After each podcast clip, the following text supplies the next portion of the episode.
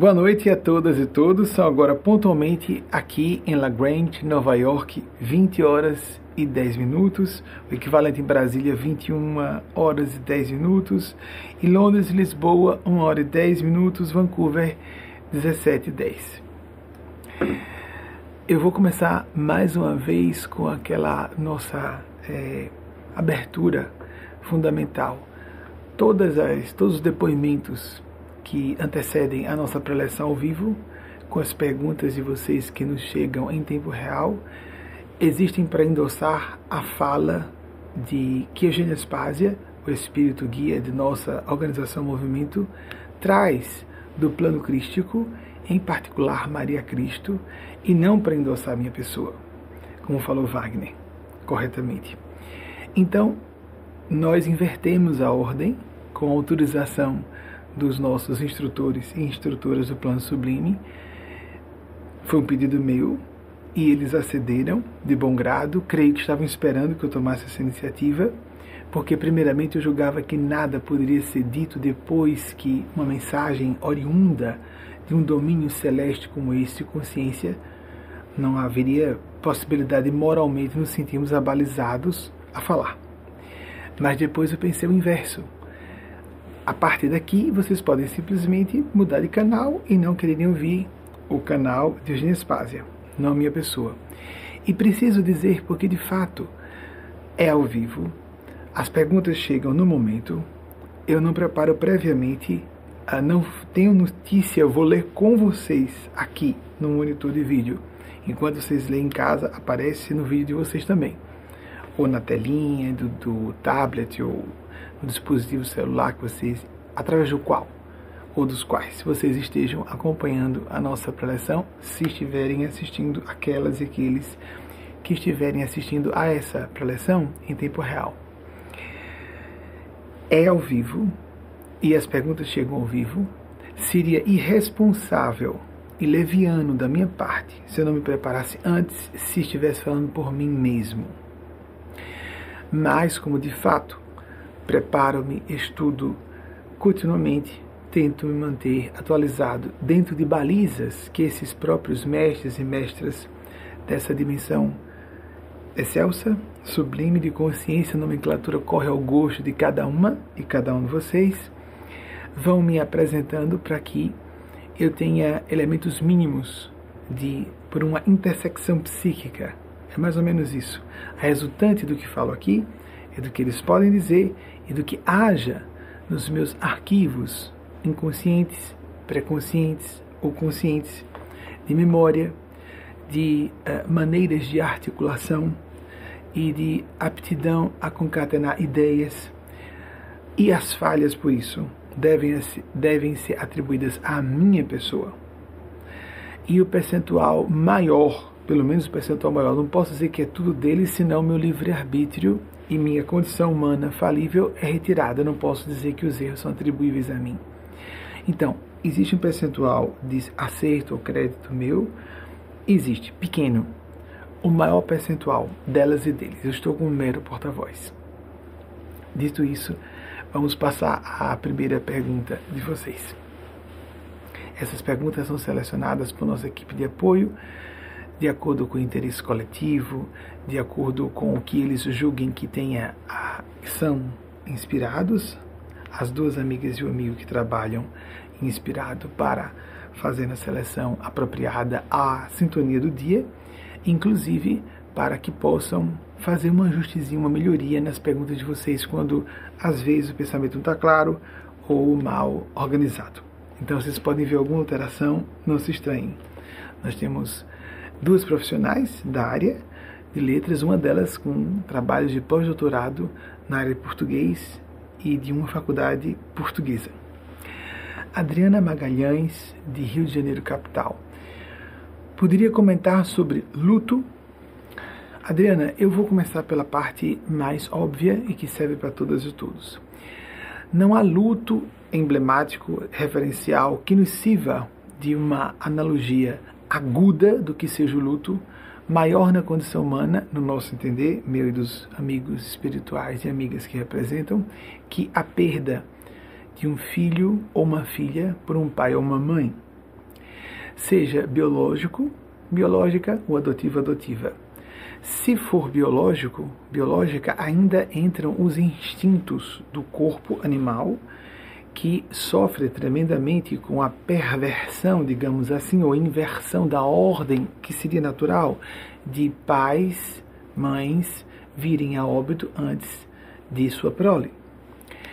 Especialistas há exatamente nesse campo que são também pais e mães que perderam filhos e filhas e comentam que não existe um luto muito suportável no primeiro ano após o decesso carnal, para utilizar uma expressão muito comum em nosso grupo e que Breno Moura, PhD em biologia, falou a respeito, não exatamente biologia, mas na área de biologia. Eu peço desculpas que eu não me recordo agora e não é função dos espíritos me passarem essa informação. É só vocês voltarem o vídeo e vão ver lá quais são as credenciais dele.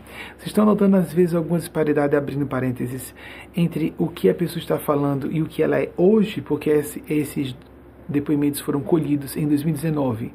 Então, três anos depois, muita gente que estava em processo, como ele estava doutorando, já está doutorado na área. Então, é, um ano é barbaramente medonho. No segundo ano, a vida ainda parece insuportável, mas parece que esse grau de, uh, permitam o neologismo, insuportabilidade da vida fica mais suave. A partir de dois anos é possível e também deve haver um início de introdução do indivíduo em luto, pelo menos em termos operacionais no campo da normalidade. Nós precisamos de grupo de apoio para isso, ou grupos de apoio. Terapia para isso, vida espiritual para nos preencher de significado e propósito, para entendermos que, como disse Khalil Gibran, os nossos filhos não são nossos, são filhos da vida. Já citei Khalil Gibran aqui, grande pensador egípcio, e recente da era, da era contemporânea. E prestemos atenção que há, entretanto, coloquei o referencial máximo, Adriana, vamos para cá. Vamos para cá. Dá leveza ao assunto tão denso, não é? Há luto em massa acontecendo no Brasil, nos Estados Unidos e no mundo, porque no Brasil estivemos próximos de um milhão de pessoas que vieram a óbito durante a Covid, durante essa pandemia de Covid, que não foi encerrada pelas autoridades científicas e pelos órgãos científicos mais respeitáveis, como a Organização Mundial de Saúde. Quase um milhão de mortes só no Brasil, as notificadas, se considerarmos as subnotificações, mais de um milhão de óbitos. Então há uma psicosfera, um campo mental, um clima de luto que de certa maneira está generalizado nessa época. Mas além do luto, literalmente considerando, o estarmos sofrendo pela falta de alguém, sabendo que fisicamente não travaremos contato nova, novamente com alguém que às vezes era um ente querido extremamente caro. Existem lutos metafóricos. O luto da perda de um emprego, o luto da perda de confiança numa pessoa ou de fato a perda de uma amizade. O luto quando nós descobrimos alguma falha em nós mesmos e em nós próprias que nós não imaginávamos que portássemos. O luto do encerramento de uma alegria, um motivo que, uma motivação que nos tracionava no trabalho, na vida acadêmica, na vida social e que desapareceu. E atos existenciais, buracos que aparecem lacunas em nossos corações, buracos externos, entre aspas, lacunas em nossos corações.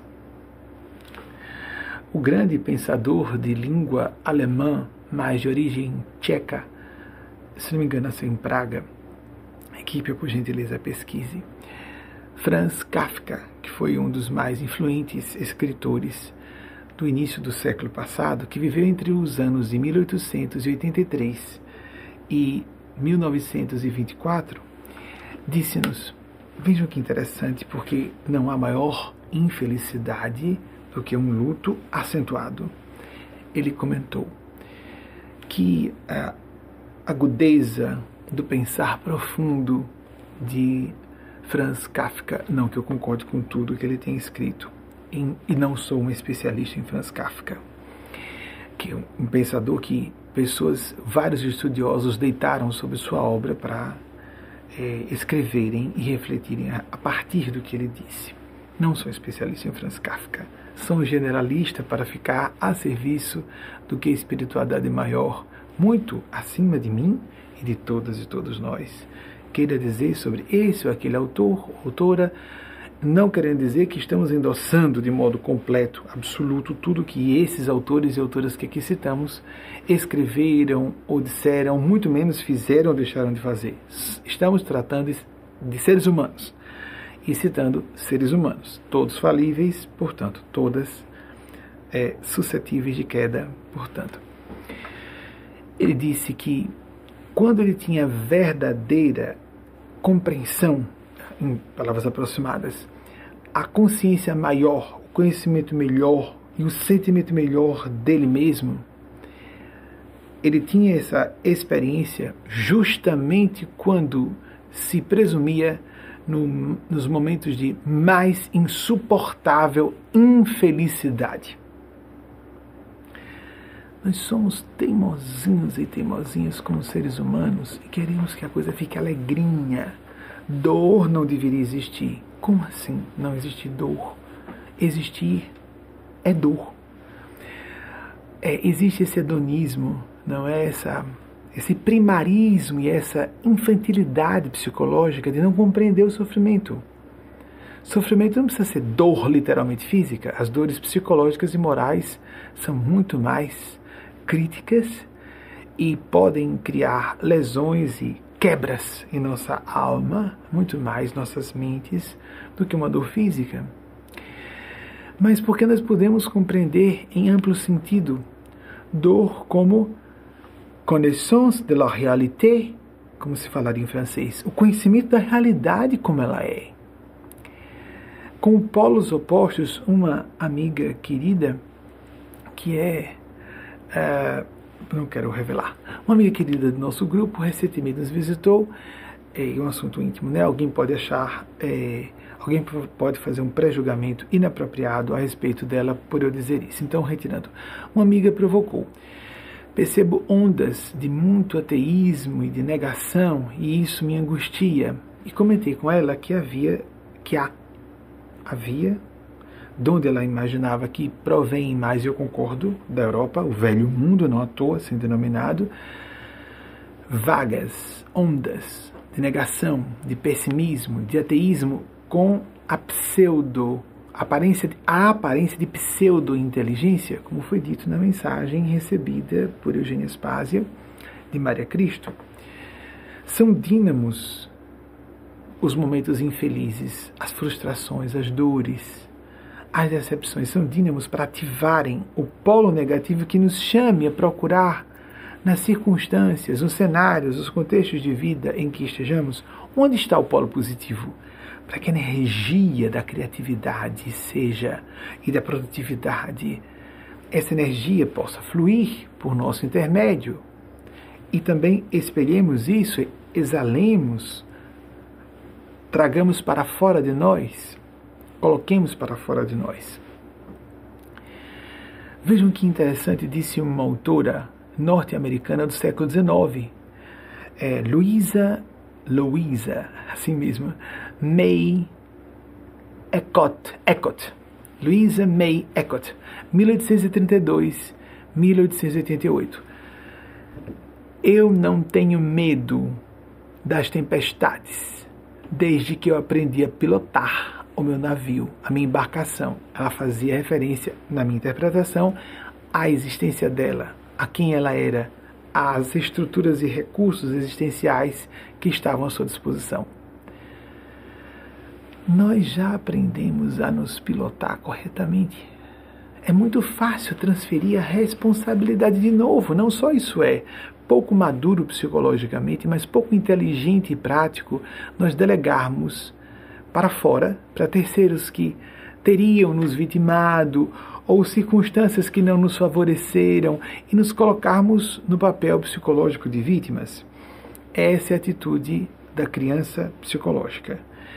Quando nós somos pessoas mais adultas, emocionalmente mais maduras, espiritualmente, nós convertemos as situações que nos parecem impedimento à realização pessoal como incentivo à transcendência, à superação de barreiras, a descobrirmos novos motivos de ser, de sentir, de agir. Se nós fizermos um trabalho de reflexão mais acurada, sempre vamos detectar as verdadeiras razões para termos certas limitações que nos protegem de defeitos que temos e que poderiam ter larga vazão, expressão livre para se manifestarem a prejuízo, primeiramente, de nós mesmos, de nós próprios.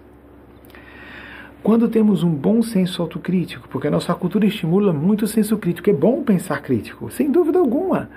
Mas as crianças mal, mal alguém sai da infância para a adolescência, por volta de 10, 11 anos, Existem alguns autores, autores e autoras que propõem isso, e lógico, isso é muito subjetivo e opiniático de certa maneira, mas vamos considerar, pelo menos como hipótese de trabalho, mal saindo da infância, algumas pessoas, antes de adentrarem a adolescência, que hoje tecnicamente se considera a partir de 10 anos, já começam a ter essa atitude crítica.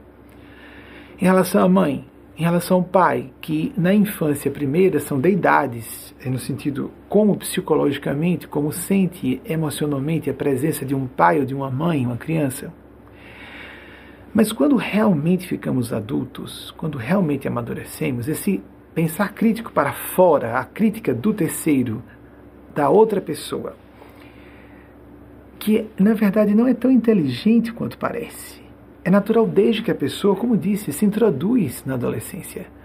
Nós começamos a ficar autocríticos, a verificar onde estão os nossos pontos fracos, as nossas falhas mais recorrentes, os flancos abertos na fortificação de nossas almas, para guarnecermos aqueles flancos abertos como um castelo que tem uma parte da muralha derribada, para o português clássico, derrubada, e nós colocamos vigilância ali, o que Jesus, nosso Mestre Jesus, nos propôs. Vigiai e orai, para não cair em tentação. Para inclusive aquilo que vem de fora, mas que tem que ter eco em nossas matrizes, estruturas psíquicas profundas. Em nossas opiniões podem até ser podem até ser maximizadas mas não podem ser criadas do zero. Nós temos que entrar em consonância com aquela onda mental, aquela sugestão que pode ser vocalizada por uma pessoa num corpo físico ou apenas transmitida sem nós nos darmos conta pelo sem fio do pensamento, como falava Chico Xavier, pelo espírito Carlos Chagas. Hoje nós conhecemos muito isso. Por toda parte há transmissões sem fio.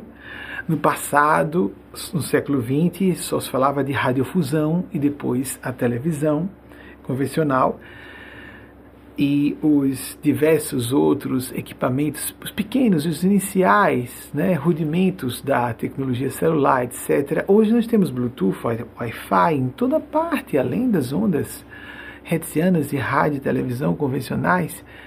Nós vivemos cercados de invisibilidades. Nós temos que por reconhecer que as coisas mais importantes não são visíveis. Não só como citei no, acho que no domingo passado e algumas vezes já, Antoine de Saint-Exupéry, que o essencial é invisível aos olhos, mas a mente também. Não só visível ao coração, mas a psique, a inteligência. A inteligência humana é capaz de ver o que não é perceptível fisicamente. Abstrações, conceitos o que é economia.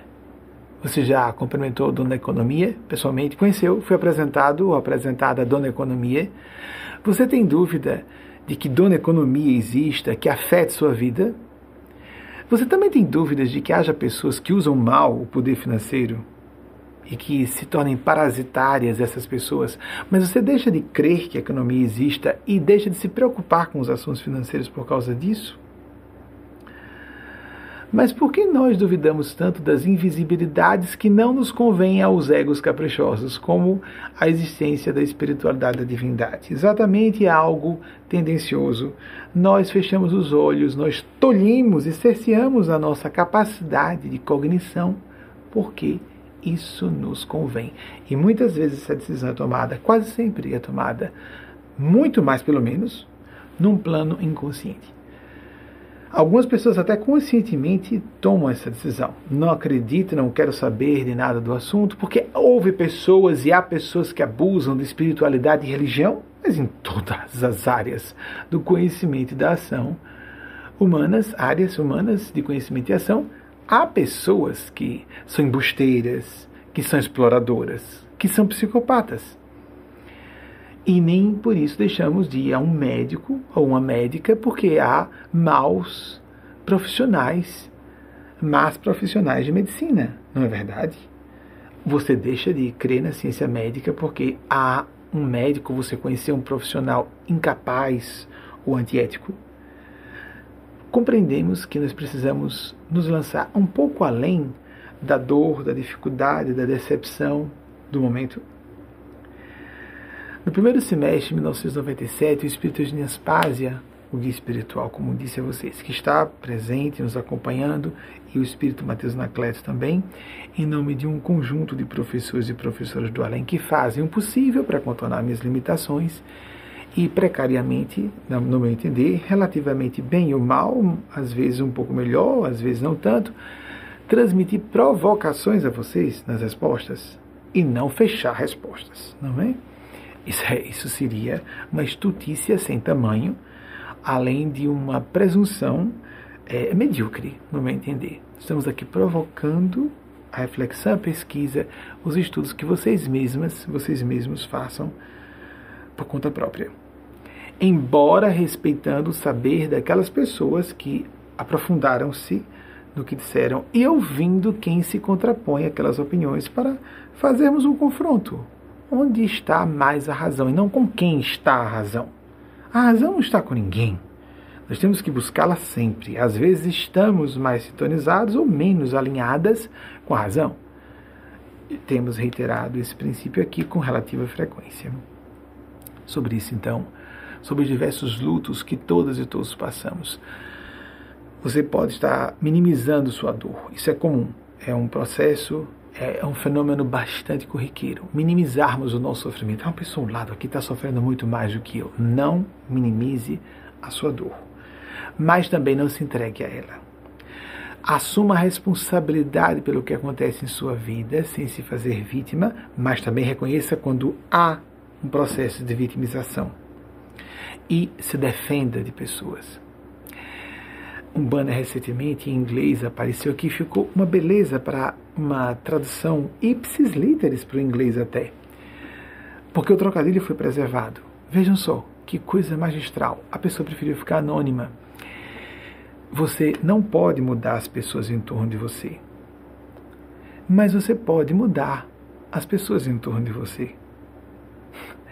No final estava escrito no banner: leia isso de novo eu vou repetir como estava escrito. É porque dá para dizer exatamente, palavra a palavra quase, o que está em inglês e em português. O, a, o trocadilho provocador da reflexão, porque há ambiguidades que são erro, que constituem erro de clareza no falar e no pensar, no escrever. Mas há ambiguidades propositalmente provocadas para nos levarem a um pensar crítico e a um sentir crítico mais no nível mais profundo. Você não pode mudar as pessoas que estão em torno de você. Mas você pode mudar as pessoas que estão em torno de você. Vamos então tirar a ambiguidade para que eles. Sei que muitas e muitos de vocês já intuíram o que está por detrás dessa chavezinha simples conceitual, mas que Gente inteligente e instruída pode se confundir porque é uma área difícil de nós aceitarmos, mais do que, mais do que um enigma como desafio à inteligência. É uma, é uma provocação, uma, uma incógnita apresentada para os antolhos que botamos no nosso coração, porque nos convém dizermos que não somos responsáveis pelo que acontece conosco, em torno de nós. Nos convém isso. Vamos dizer a mesma frase de outro modo? Ninguém muda ninguém. Ponto. Mas qualquer pessoa, se realmente quiser, pode mudar o conjunto, o tipo de perfis psicológicos, as pessoas que escolhe com quem conviver. mas é porque é meu filho e minha filha, reduzamos o contato. Contornemos os assuntos mais problemáticos. Mas a minha intenção é boa, querendo dobrar o livre-arbítrio e as conclusões de um adulto de uma adulta, não. Mas é minha mãe, é meu pai, mas eu queria salvar. Sim, a intenção pode ser boa. Sim, nós podemos sofrer muito à distância. Mas chega um instante em que nossa consciência diz não e nós temos que treinar nossos psiquismos a essa experiência da intueré, a leitura de dentro. Temos os insights, as introvisões. Temos mais inteligência espiritual que nos faz enxergar a finalidade na vida. Não adianta só enchermos, abarrotarmos os nossos cérebros de informações, dados. Informação e dado não é conhecimento. E conhecimento, muito menos, é maturidade psicológica ou sabedoria, aquele conhecimento aplicado ao dia a dia. Falta-nos muito isso, a todas e todos, em percentuais variados. Qual o seu coeficiente de aplicação do que você já conhece na sua vida cotidiana? Não para ser bonzinho ou boazinha, mas para você ser mais feliz, estar mais, mais estável, mais satisfeita. Mais satisfeito. Antes de passar para a próxima pergunta, eh, a espiritualidade amiga pede que eu cite um dos maiores gênios que devem ter reencarnado sobre a superfície desse planeta em todos os séculos da nossa história conhecida oficial. Pitágoras.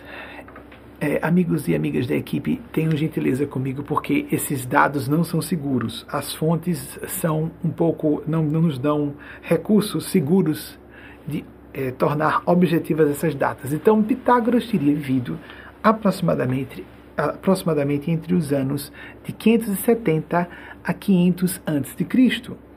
O criador da escola pitagórica fala-se, inclusive, está registrado, que ele se rememorava espontaneamente com a memória, como se fosse dessa encarnação, daquela encarnação dele. Oito encarnações. Ele tinha acesso conscientemente a oito existências anteriores. Diversos sábios do passado da humanidade, a nossa ciência só tem três séculos. Diversos sábios que, inclusive, intuíram cosmovisões que são confirmadas por uma das áreas mais avançadas da ciência atual, a física quântica. Esses autores não questionavam nem reencarnação, nem existência do mundo espiritual, nem de comunicação com essas outras dimensões de vida, de consciência, de existência. Pitágoras disse algo magnífico sobre esse assunto do uh, terceirizar a culpa e nos responsabilizarmos completamente por nós mesmos e nós mesmas. Numa assertiva um pouco adjacente a isso, ele falou, em palavras aproximadas, ele falou, não li em grego, é da Grécia Antiga, quando falamos desses gregos, estamos falando da Grécia Antiga, que era outro povo, não é o povo grego de hoje, não é? É perceptível isso, né? Grupos de espíritos reencarnam a época, numa certa localidade geográfica da Terra, dão, promovem um salto quântico de nível evolutivo do pensar humano, e daqui a pouco aquela nação vai, ficando, vai se mediocrizando aos poucos e simplesmente eclipsar a sua luminosidade extraordinária do passado. Isso aconteceu com Atenas, isso aconteceu com Roma, a antiga Roma. Me perdoem, aconteceu com Paris, aconteceu com a Viena. Cadê aquela Viena da Belle Époque, do final do século XIX? Belle Époque, considerada, equipe me ajude. A Belle Époque é considerada mais ou menos o, que, o período que vai desde o fim da Guerra Franco-Prussiana, 1870, mais ou menos, até 1914, quando eclodiu a Primeira Guerra Mundial. Viena era um centro cultural do mundo, também sumiu. Por quê? E Londres já não é mais aquele centro da ciência como era em Nova York, por hora é a capital cultural, a capital de inteligência, de influência e, principalmente, há aqui um experimento, vou voltar a Pitágoras já, um, um, um centro de experimentação de visceral, de vital importância para a sobrevivência, por isso que de vital, para a sobrevivência da nossa civilização sobre a Terra. Há uma, uma miscigenação, não, uma miscelânea de etnias, de grupos linguísticos, de culturas, vivendo nos Estados Unidos, mais no estado de Nova York e mais ainda na cidade de Nova York do que em qualquer outra parte do mundo. E nós temos que aprender a viver juntos, juntas, em meio à diferença, nos respeitando umas às outras, uns aos outros, ou vamos nos extinguir como espécie sobre a Terra. O que disse Pitágoras? Fique satisfeito, descanse, fique satisfeita, descanse em fazer o seu melhor. E deixe ao alvedrio das outras pessoas pensarem ou falarem o que quiserem a seu respeito. Isso que é fácil falar, ouvir, é difícil de aplicar. Sobremaneira quando estamos falando de entes queridos, de um mentor profissional ou acadêmico que prezamos a opinião, de quem prezamos a opinião. Mas, em última análise, nós somos inteiramente responsáveis por nossas escolhas e nosso histórico. Vamos então passar para a nossa segunda pergunta. Angélica Maria Gomes, de Brasília, Distrito Federal. Poderia falar sobre oração? Angélica, a prática oracional, o que primeiro gostaria de destacar, embora já tenha dito, dito alhures e outrora, outras vezes, permitam o meu direito de usar a minha fonética nordestina brasileira, tá certo? Eu suavizo um pouco, mas acho que é um traço de inautenticidade nós tentarmos reproduzir a fonética de outras regiões. Pessoas de nível não estão preocupadas com pronúncia nem sotaques. Na verdade, estamos preocupados com ideias, sentimentos, valores, conduta e principalmente princípios, propósitos e realizações para o bem comum. Angélica, sobre oração, estamos em outro Nordeste. Estamos aqui no Nordeste, a região mais desenvolvida dos Estados Unidos, New England. Aqui temos Massachusetts, the Spirit of America, o maior centro de inteligência, mais que Nova York até. As maiores, a concentração de grandes, entre as maiores universidades do mundo, na região metropolitana de Boston, é algo espetacular. Bem, só em a gente chegar próximo a Boston, a gente já se sente, para quem tiver alguma sensibilidade, fertilizado ou fertilizada por ideias, ideias, ideias. ou elaborar, ponderar, aprofundar ideias. Não é por acaso que existem esses centros em certas regiões, em certas localidades. Psiquismo se exala, são ondas mentais. Todos nós recebemos e emanamos ondas mentais. Para uns e para outras, e de acordo com o grau de sintonia que tenhamos ou façamos ou estabeleçamos com pessoas que tenham principalmente sentimentos e intenções semelhantes aos nossos. Sobre oração, gostaria de registrar que há mais, há muito tempo, que ultrapassamos o número de mil estudos publicados em revistas, quando falo revistas não só obviamente convencionais, eletrônicas, em publicações, vamos colocar amplamente, mais de mil publicações em veículos de ciência muito sérios, que indicam de modo inequívoco que a oração e a meditação têm efeitos quantificáveis, observáveis, são verificáveis, para, por exemplo, até a resolução de quadros clínicos que não possam ser resolvidos de uma perspectiva ou a probabilidade, probabilidade muito baixa de que possam ser resolvidos por meios convencionais, médicos hospitalares, farmacológicos, etc. Meditação e oração funcionam, ponto. E são a descrição e uma informação que já foi feita exaustivamente no campo científico do que se trata, de fato, é o que nós podemos arguir, nos permitir conjecturar. A fantasia entra um pouco, nossas projeções, inclusive das doutrinas científicas que dizem que não pode haver nada espiritual, nós não podemos negar alguma coisa, só podemos provar o que exista. Não se prova uma inexistência de alguma coisa, isso é simplesmente um raciocínio truncado, um pensar incorreto, isso é falha de lógica mesmo, elementar. É como erro de português grosseiro, uma falha grosseira de lógica. Não se prova a inexistência de alguma coisa. Então ninguém a rigor, a rigor mesmo, em termos de lógica, de filosofia pura, o pensar correto, não pode dizer não existe Deus ou não existe espiritualidade. A pessoa pode dizer eu não fui convencido ainda disso. Eu não encontrei indícios suficientes Porque às vezes a pessoa não está procurando também, não é? Fica lendo autores que negam, é muito elegante, estamos numa era, isso é cíclico historicamente. Há períodos em que uh, houve isso na Grécia Antiga, havia ateus e ateias na Grécia Antiga. Eu falei já a vocês que já vi pessoas, pessoas analfabetas, completamente incultas e com limitações de inteligência, que é outra coisa.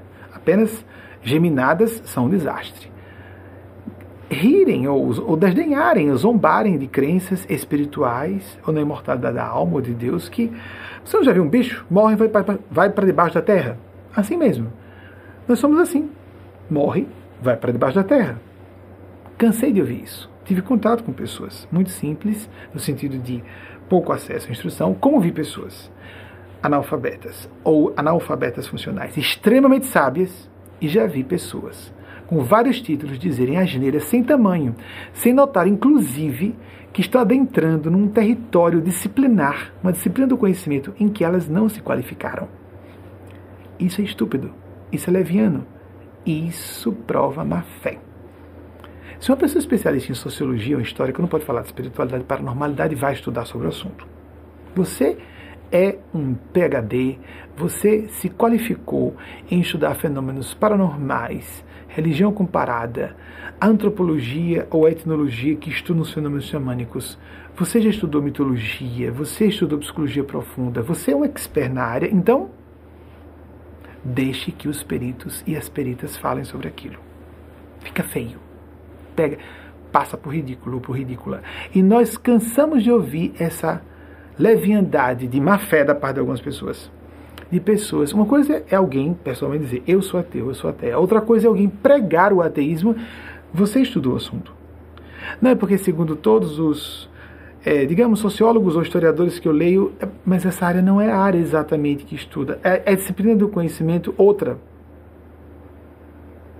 Uma pessoa não pode ser uma PhD em direito e falar sobre a área de medicina. Nenhum PhD em medicina pode falar sobre a área de direito. É uma questão de bom senso de senso de ridículo, de desconfiômetro. A pessoa não está percebendo que está passando por ridícula diante de pessoas mais críticas, mais perspicazes e que enxerguem. Falar que as religiões foram usadas para exercer domínio só é uma bobajada óbvia. Adolescentes, adolescentes notam isso. Há muitas pessoas que usaram a ciência para criar, por exemplo, os armamentos bélico-nucleares.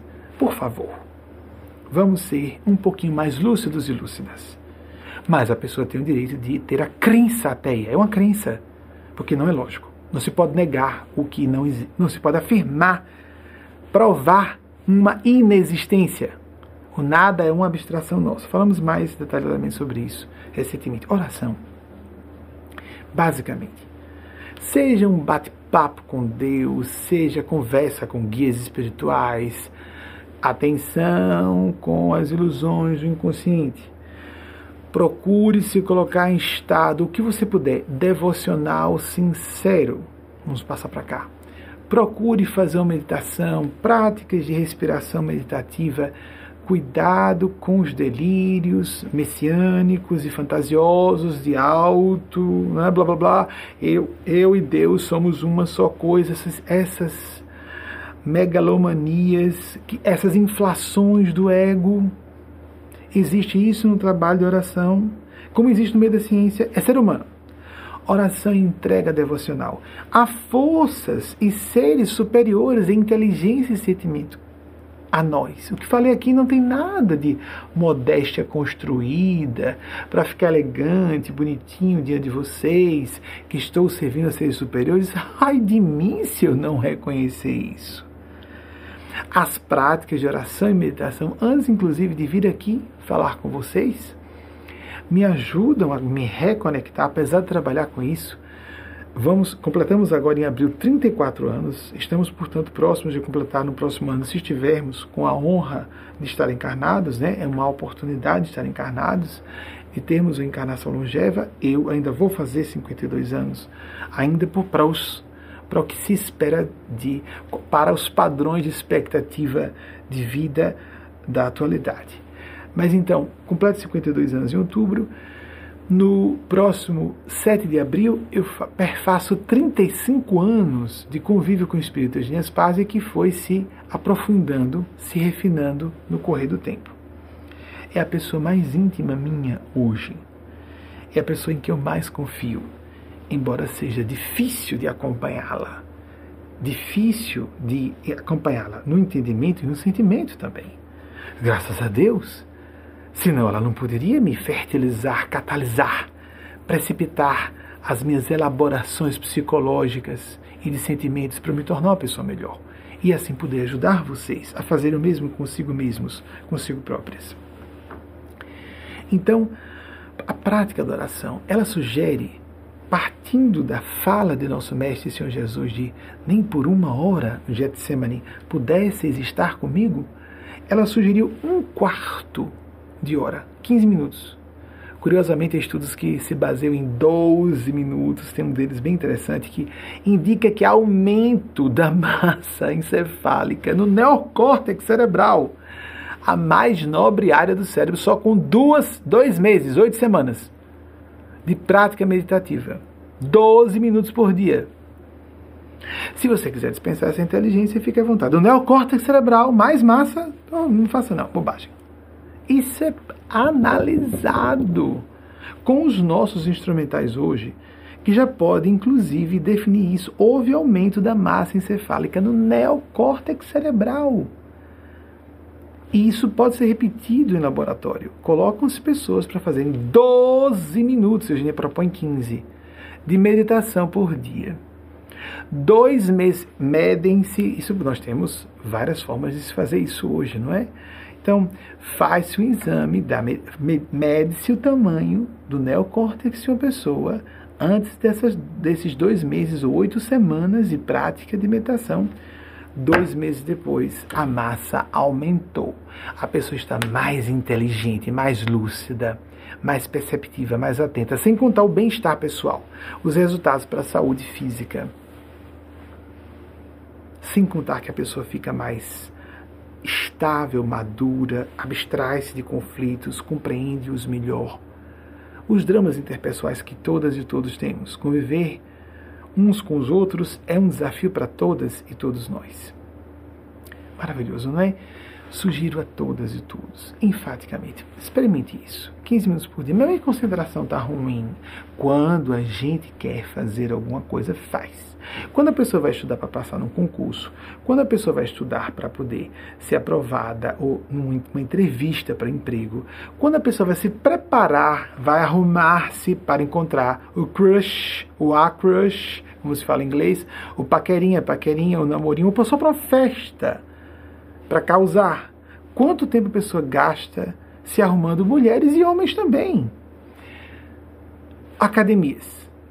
Ou o tempo que a pessoa gasta no trabalho. Não temos 15 minutos por dia para o exercício mais importante de todos, a nossa a ativação da nossa essencialidade última ou primeira, primacial, o que é o que primordialmente nós somos. E aquilo aqui somos propelidos a nos tornar biólogos entomologistas da Universidade de Harvard já há algum tempo chamaram de tendência imanente a entomólogos, estudiosos de insetos, tendência imanente à transcendência nos animais, assim, animálculos, né? É, estudando, por exemplo, insetos sociais. As formigas não tem como se, se explicar por é, seleção natural o darwinismo cru e nu como é que os insetos sociais se sacrificam, todos eles nas, nas comunidades, nas sociedades. Por exemplo, quais seriam esses insetos sociais? Abelhas, vespas, formigas, para dar alguns exemplos. Só um ali indivíduo está se reproduzindo. Todos os outros indivíduos estão a serviço da tal rainha, a mãe do grupo. Em animais como insetos, já existe um impulso à transcendência. Como vamos negar a transcendentalidade para nós, seres humanos? Para que essa massa toda? No céu? O que, que a gente faz com o que está dentro da nossa caixa craniana? Só sobreviver, fazer dinheiro, prestígio, poder. Tudo acaba no dia seguinte se a pessoa morrer fisicamente. A morte é uma certeza. Nenhuma filosofia de vida é inteligente, ou lúcida, ou realista se não considerar a única certeza no plano físico que nós temos, que os corpos morrem, que os nossos corpos, esse veículo material, que para algumas pessoas é a sua única identidade, é o seu único ser, é a única certeza no plano físico que temos, o corpo vai morrer. Ou nós somos alguma coisa além disso, ou já não somos nada agora. Esse assunto pode conturbar algumas de nossas almas, como foi no, meu caso, desde o berço, não, berço é exagero, desde a segunda parte da infância, quando presenciei os meus velórios, etc. Algumas pessoas começam a pensar: ah, estou muito jovem. Jovens morrem, sofrem acidentes. Houve tanta gente que ficou no negacionismo científico durante a pandemia e perdeu a vida para a Covid na adolescência. Eu estou muito jovem, isso é doença de velho. Sim, pessoas mais avançadas em anos no corpo físico ou com problemas de imunodepressão, o sistema imunológico deprimido por questões diversas, como pessoas que uh, sobreviveram a cânceres e a tratamentos, alguns uh, de fato são efetivos hoje, graças a Deus, porque Deus age através da ciência também.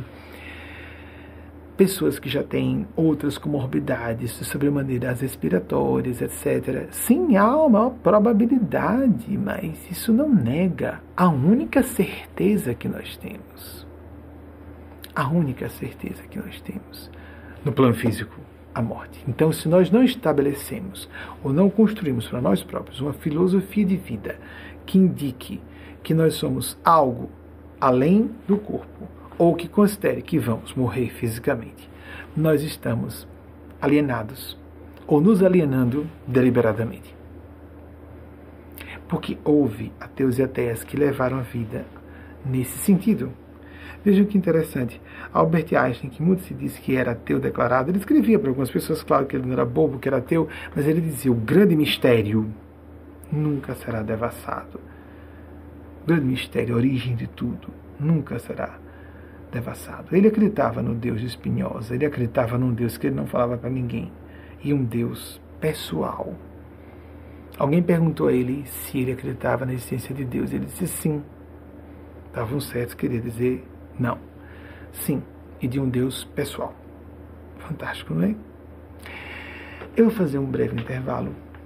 Há uma mensagem que foi transformada em uma produção audiovisual, uma psicografia do Espírito de Nespásia, que tive a honra de receber, que foi produzida por outra equipe, não a que fez a videomensagem com a epístola Mariana Crística semanal, mas uma outra agora, que começa esse intervalo, e em seguida temos uma nota da jornalista sergipana Thais Bezerra sobre a nossa instituição e mais alguns cinco minutinhos para você botar uma aguinha para fora, para dentro, para você conversar com alguém sobre alguma coisa que você julgou mais importante para si, uma permuta de experiências.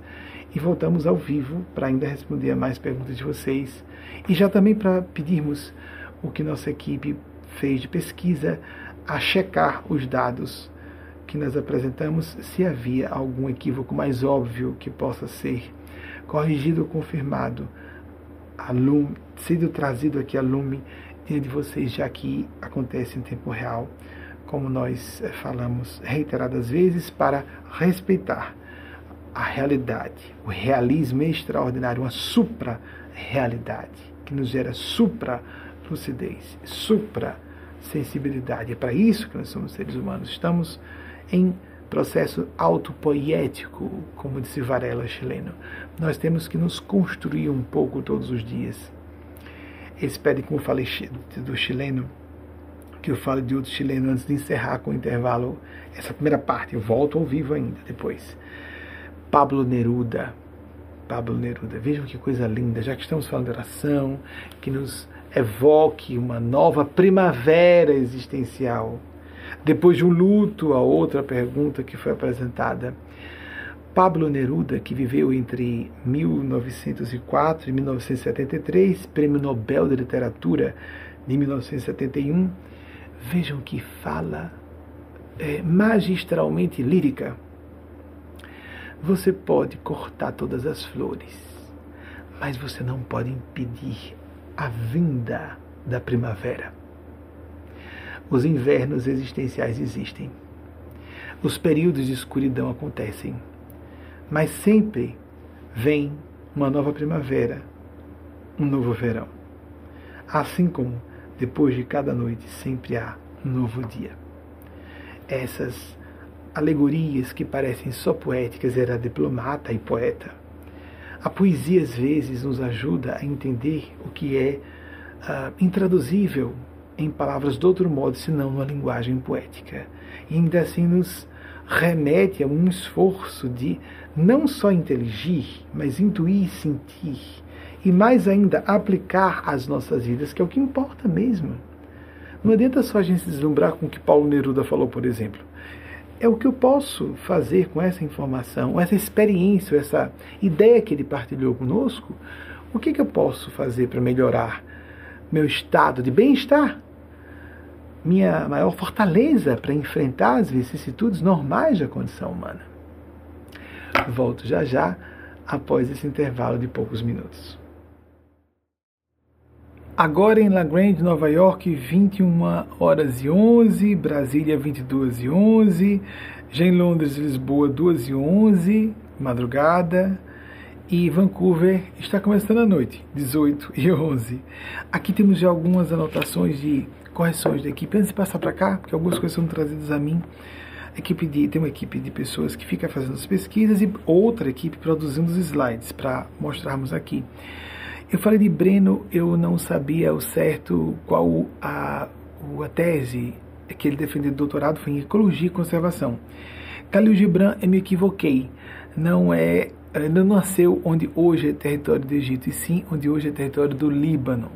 Lembrem-se, os humanos são atribuíveis a mim e não a esses seres que eu represento. E eu estou aqui à frente e eles não vão fazer aquilo que diz respeito à minha memória e aos meus momentos de interferência pessoal.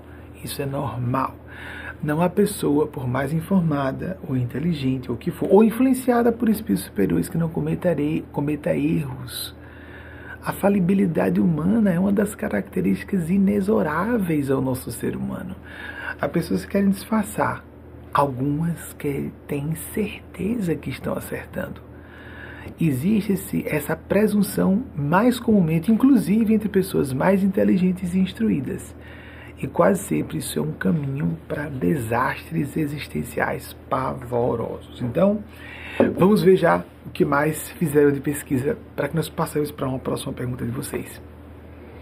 Franz Kafka, de fato, 1883, atualmente hoje é região da Tchecoslováquia, eu sempre cito o país ou a região geográfica atual. E desencarnou em 1924, já na Áustria. Lembremos que eu falei que era escritor, eu não sei se eu falei, bem, um escritor de língua alemã. Próximo, por favor. Louisa May Alcott, nossa mulher, se tornar escritora célebre como escritora no século XIX é uma, um mérito fora do normal. 1832 a 1888. Tudo, tudo, correto. Próximo, por favor. As datas que eu citei, pelo menos. Pitágoras, mais ou menos 570, 500 a.C. A equipe foi gentil porque existe realmente é, um, um borrão nos registros históricos para dizer ao certo quando ele nasceu e quando ele veio a óbito nessa excepcional reencarnação desse grande gênio do plano sublime que desceu para catalisar, fermentar o nosso processo evolutivo. Próxima, por favor, tem Pablo Neruda, sim, da América do Sul, nosso, é, vamos dizer, é, da nossa região latino-americana. Nossa, quero dizer porque eu me identifico. Eu sou residente na Norte América, América do Norte, mas sou brasileiro de alma. Minha identidade é de nacionalidade brasileira. Não só sou brasileiro, cidadão brasileiro, mas tenho identidade de alma com o Brasil e com o nosso idioma, o nosso grupo linguístico lusófono, o lusofônico. 1904, 1973, de fato ganhou o Prêmio Nobel de Literatura em 1971. Se tem mais alguma coisa? Ah, o início da Belle Époque, eu falei que era mais ou menos 1870 e 71. E o término em 1914, com a eclosão da Primeira Guerra Mundial. Mais alguma coisa precisou? Não. Então, próxima pergunta de vocês.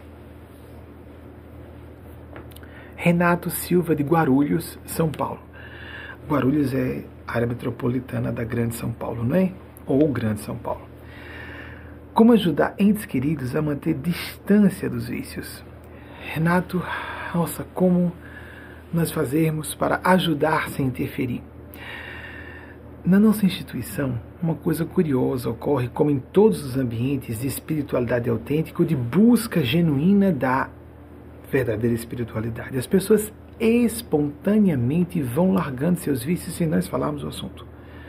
Quem bebia muito para de beber, quem fumava para de fumar, e o que pareciam compulsões é, inarredáveis e insopitáveis passam a ser facilmente permutáveis. Jung brincava com os, as palavras cognatas em latim, spiritus, spiritum, para representar, para significar álcool e alma e espírito, ao dizer que nos faltava Deus e por isso nós preenchemos esse vazio ou espiritualidade, esse vazio com vícios e muitas vezes com os prazeres e as sensações corpóreas, o que é um desastre. Não minimizando de modo nenhum o apego à prisão, é uma prisão aos vícios. Por exemplo, o tabagismo, a nicotina é de dificílima é, um, é de dificílimo trato no, no que diz respeito a pessoa se libertar em nove segundos chega uma sensação prazerosa ao cérebro. Nove é o que especialistas falam sobre o assunto. E a dependência química e psicológica também é profunda. Existem tratamentos que ajudam a pessoa a se libertar. O álcool, quantas pessoas nem relaxam, nem conseguem se divertir entre amigos e amigas se não houver algo regado a bebidas alcoólicas, um encontro regado a bebidas alcoólicas. Mas quando começamos a viver tudo isso dispensando substâncias químicas, começamos a nos notar entusiasmados em teos, teos cheios de Deus, ou animados, ânima, alma, cheios de alma. É bem curioso porque, Renato, é, eu vou fazer uma, uma comparação ousada. Houve um. Vamos para cá. Muito bem colocado, bem provocado, Renato. O máximo que você pode fazer para a pessoa se libertar de vícios. Se você não quiser por uma via religiosa espiritual, há um caminho laico muito interessante, que é do Alcoólicos Anônimos, fundado por Bill Wilson em 1935. Eita, equipe, de novo.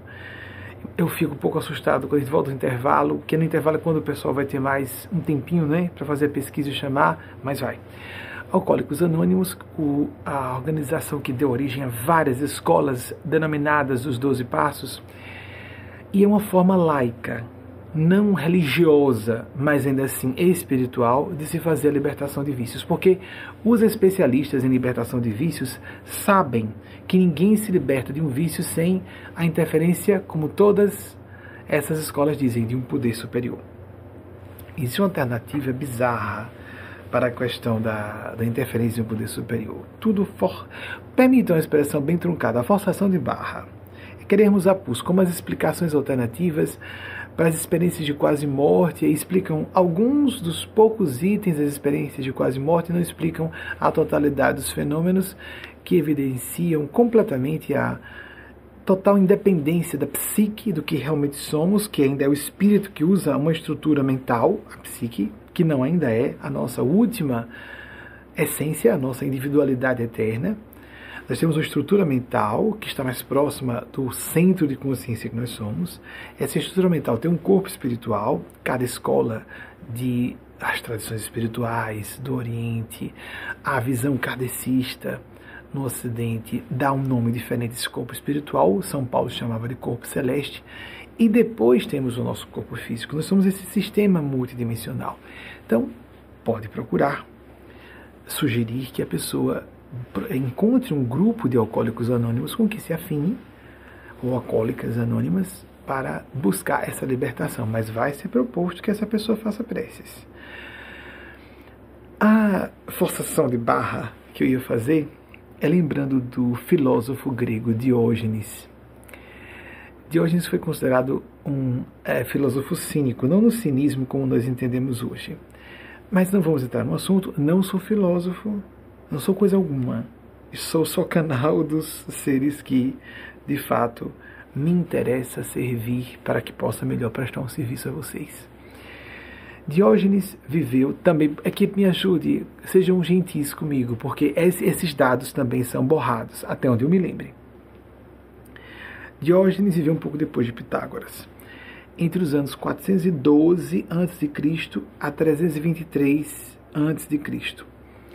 Mas essas datas não há registros seguros. Diógenes disse: Não é que eu seja louco, é que minha mente funciona a minha cabeça funciona de modo diferente à de vocês. E eis a questão: vivemos nessa era em que a boa psicologia, as escolas de psicologia, as, a boa psiquiatria reconhece que vivemos uma era de anomalia assumida pelos meios acadêmicos como generalizada. Porque o que é normalidade mental? quem tem autoridade para definir o que é sanidade mental ou não. O que é considerado distúrbio mental numa época pode ser considerado algo de vanguardista noutra época. Isso é bem perceptível quando lemos a biografia de gênios que no passado foram tidos como loucos ou loucas e eram pessoas mais perceptivas, em verdade. Diógenes, por exemplo, ele se celebrizou por carregar isso fabuloso. Uma lamparina debaixo de sopinho no mercado de Atenas, bradando para a multidão: Estou atrás de um homem, estou atrás de um, querendo dizer um homem honesto, um homem íntegro. Quem é o ser humano completo? Quem é essa pessoa inteira que pode ser um referencial? Nós que somos cristãos e cristãs, lato senso, então, isso seria uma, uma definição religiosa, não no sentido de, organizar, de uma religião formalmente organizada, não, nós não concordamos com essa forma de viver a religião, respeitamos, apenas não concordamos. Por isso, o mote da nossa organização é espiritualidade com ou sem religião, embora os milenares e as gerações, e a outra geração que já surgiu, a tem duas, mas a segunda ainda não pode opinar, desculpem, ainda não pode opinar com segurança, que é a geração alfa, de quem nasceu de 2010 para cá. Mas a geração Z sim já pode falar por si, de quem nasceu de 1997 para cá. Mas com os milenares surgiu três quartos dos milenares, na última estatística a que tive acesso daqui dos Estados Unidos, os que nasceram de 1983 e viveram, que nasceram entre 1983 e 1996 aproximadamente, declaram que se sentem pessoas espirituais, mas não religiosas. Não querem estar ligados a nenhuma religião formal formalmente organizada. E nós acreditamos que exista também, é claro que existem pessoas sinceramente espirituais e que estejam vivendo processos místicos autênticos, apesar de estarem em religiões formalmente organizadas. Aí, sem dúvida, não podemos discutir. No ambiente de castração, o que os americanos falam de pensar na caixa, ficar na caixinha, não é? Pense fora da caixa. Essa é uma forma de dizer em inglês que nos ajuda a pensar diferente. Cada idioma nos estimula, dizem os linguistas e também filósofos, né? Tem um momento em psicologia, linguismo e uh, filosofia se imbricam. Cada idioma que aprendemos nos ajuda a pensar mais amplamente. Então, os americanos falam sobre os anglofônicos de modo geral. Pense fora da caixa. É muito difícil viver espiritualidade autêntica, que é espontaneidade intrinsecamente par excellence, como dizem os franceses, por excelência em inglês se mantém a expressão francesa, par excellence. Algo espontâneo e colocar dentro de uma caixa, de um conjunto de dogmas e doutrinas. Mas há pessoas que conseguem essa proeza de viverem espiritualidade autenticamente dentro de religiões formalmente organizadas. É mais fácil fora delas. Tanto que pessoas que passam por experiências de quase morte, que estavam ligadas a religiões formalmente organizadas, com frequência saem delas. Algumas se mantêm, mas a maior parte sai delas. E gente que não tinha nenhuma definição religiosa, não acreditava em nada, e algumas, eram, algumas dessas pessoas eram ateias, passam a não só crer, a saber que a espiritualidade existe, porque elas tiveram experiência. A história de que quem, quem morreu, ninguém morreu e voltou para contar. Um monte de gente, clinicamente falando, morreu e voltou para falar. E místicos e sábios, luminares de todas as culturas e épocas da humanidade deram seu testemunho de que o mundo físico é uma ilusão. Maia, a grande ilusão do budismo, do hinduísmo. E os maiores gênios da física quântica desde o início do século passado para cá, com frequência falam de como essas assertivas aparentemente arbitrárias e categóricas dos grandes sábios do passado, que eram homens e mulheres extraordinários, excepcionais, extraordinárias, está, estão completamente em acordo, em consonância, em coadunância com as descobertas nos aceleradores de partículas, nas eh, conclusões matemáticas, na observação do, de partículas subatômicas e sua, às vezes, seu comportamento às vezes ondulatório e não corpuscular. Já falamos sobre isso em outras ocasiões, não vamos aqui falar sobre isso. Sugerir que nós pensemos de modo meio maluco. Às vezes uma pessoa viciada é uma pessoa que pensa de modo diferente, é mais sensível, é taxada como louca. Se for a um psiquiatra bem encaixotadinho na doutrina científica acadêmica que, em que se especializou, é claro que há profissionais que não são encaixotados. Ou psicólogos ou psicólogas assim. Entopem a pessoa de medicamentos sem, além da terapia, estabelecer busque a sua vida espiritual. Não existe libertação de vícios ou de carências profundas espirituais por meio de medicamentos ou de algo meramente intelectual. Autoconhecimento tem a ver com autoconsciência, com sentimentos, com percepções intraduzíveis, intransferíveis de uma pessoa para outra. A pessoa tem que fazer a sua própria experiência. Por isso que Jesus nos deu esse trabalho autolibertador, libertário par excellence, de novo, de dizer que o reino de Deus está dentro de nós que conhecendo essa verdade nos faríamos livres e que por isso não temos intermediários. Por isso que Jesus criou espécie nas autoridades, entre as autoridades da época, o poder estabelecido, o poder religioso, poder público, poder religioso, poder científico ou cultural, porque na sociedade primitiva todas as autoridades estavam geminadas um conjunto mesmo, era um único conjunto que compunha uma elite Hoje nós temos essa elite especializada, porque a nossa civilização é muito mais complexa do que daquela época. Jesus se sublevou contra elites que tivessem comportamento opressivo. Havia pessoas da elite com quem Jesus entretecia laços de amizade.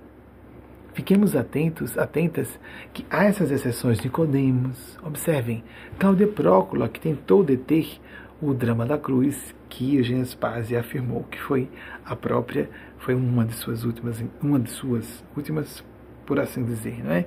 Tem 20 séculos, mas para o mundo espiritual 20 séculos é pouco. É, Cláudia Prócula. Houve pessoas que eram ligadas, José de Arimateia, que compunha o Sinédrio. Então, há exceções, mas observemos que como quando nós seres humanos somos colocados em posições de poder, qualquer forma de poder, prestígio, celebridade, fortuna, poder público, acadêmico, a própria inteligência, beleza, juventude, tudo pode favorecer a corrupção. Nós somos muito corruptíveis. E temos que vigiar essa nossa corruptibilidade. Não para sermos bonzinhos e ganharmos um prêmio depois da morte, é porque agora vamos nos prejudicar. Vejam o que disse é, um escritor britânico, é, ah, de novo, outra pesquisa, amigos e amigas. É, Rudyard, Rudyard, Rudyard Kipling, Kipling, Kipling, acho que é essa a pronúncia. Por aí, gente, minha, meu sotaque é horroroso. Rudwin, Rudyard Kipling, escritor britânico que viveu entre 1865 e 1936. Vejam que peça, que máxima ele nos apresentou. Não há preço alto que seja alto bastante. Não existe altura de preço. A gente pode pagar qualquer coisa quando ele vai traduzir horrível, né? Não há preço alto que pague o privilégio, ou seja, a gente pode pagar qualquer coisa, não existe preço alto para isso, para isso. O privilégio de sermos donos ou donas de nós mesmos, de nós próprias. Eu estou ouvindo um pouco de barulho na ilha edição, por favor, eu tenho que ouvir o outro lado ao mesmo tempo. Nós estamos, graças a Deus, com mais pessoas. Nós conseguimos colocar mais uma pessoa para ajudar nos bastidores, porque na ilha de edição temos uma equipe à distância no Brasil, mas aqui só temos Wagner, hoje temos Danilo Rafael Danilinho está conosco. Mas às vezes, naturalmente, as pessoas podem se empolgar e a porta não fica completamente cerrada. Tem um isolamento acústico né, completo. Trabalho ao vivo assim mesmo. Sermos donos e donas de nós mesmos. De que maneira seremos mais autocentrados? Você está outro autor britânico. Agora da era vitoriana. Charles Dickens. Quase todo mundo já ouviu falar de Charles Dickens. Rudyard Kipling é menos conhecido. Charles Dickens não só hoje ainda é conhecido, mas foi ultra popular na era vitoriana. Ele viveu entre 1812 e 1870.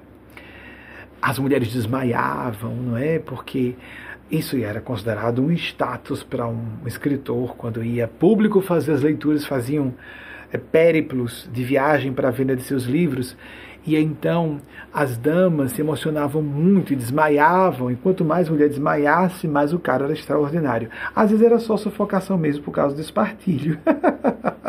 Muitas mulheres morreram engasgadas em banquetes, porque não tinham nenhuma sobra de ar nos pulmões para tossir. Se eh, em algum momento eh, se engasgassem, alguns morriam engasgadas por causa dos espartilhos. Que horror! Então Charles Dickens disse algo bem simples, mas aquela simplicidade que remete à sabedoria, sabedoria perene, como disse Aldous Huxley, é um, livro fundamental, se não me engano, lançado em 46, 1946, que já citei aqui, que está em todas as correntes espirituais e todas as tradições espirituais, cristãs ou não. Vejam que coisa simples que, que Charles Dickens nos disse a mais verdadeira, não quero ser o mais fiel possível, a mais verdadeira sabedoria é um coração que ama, que tem potencial para amar.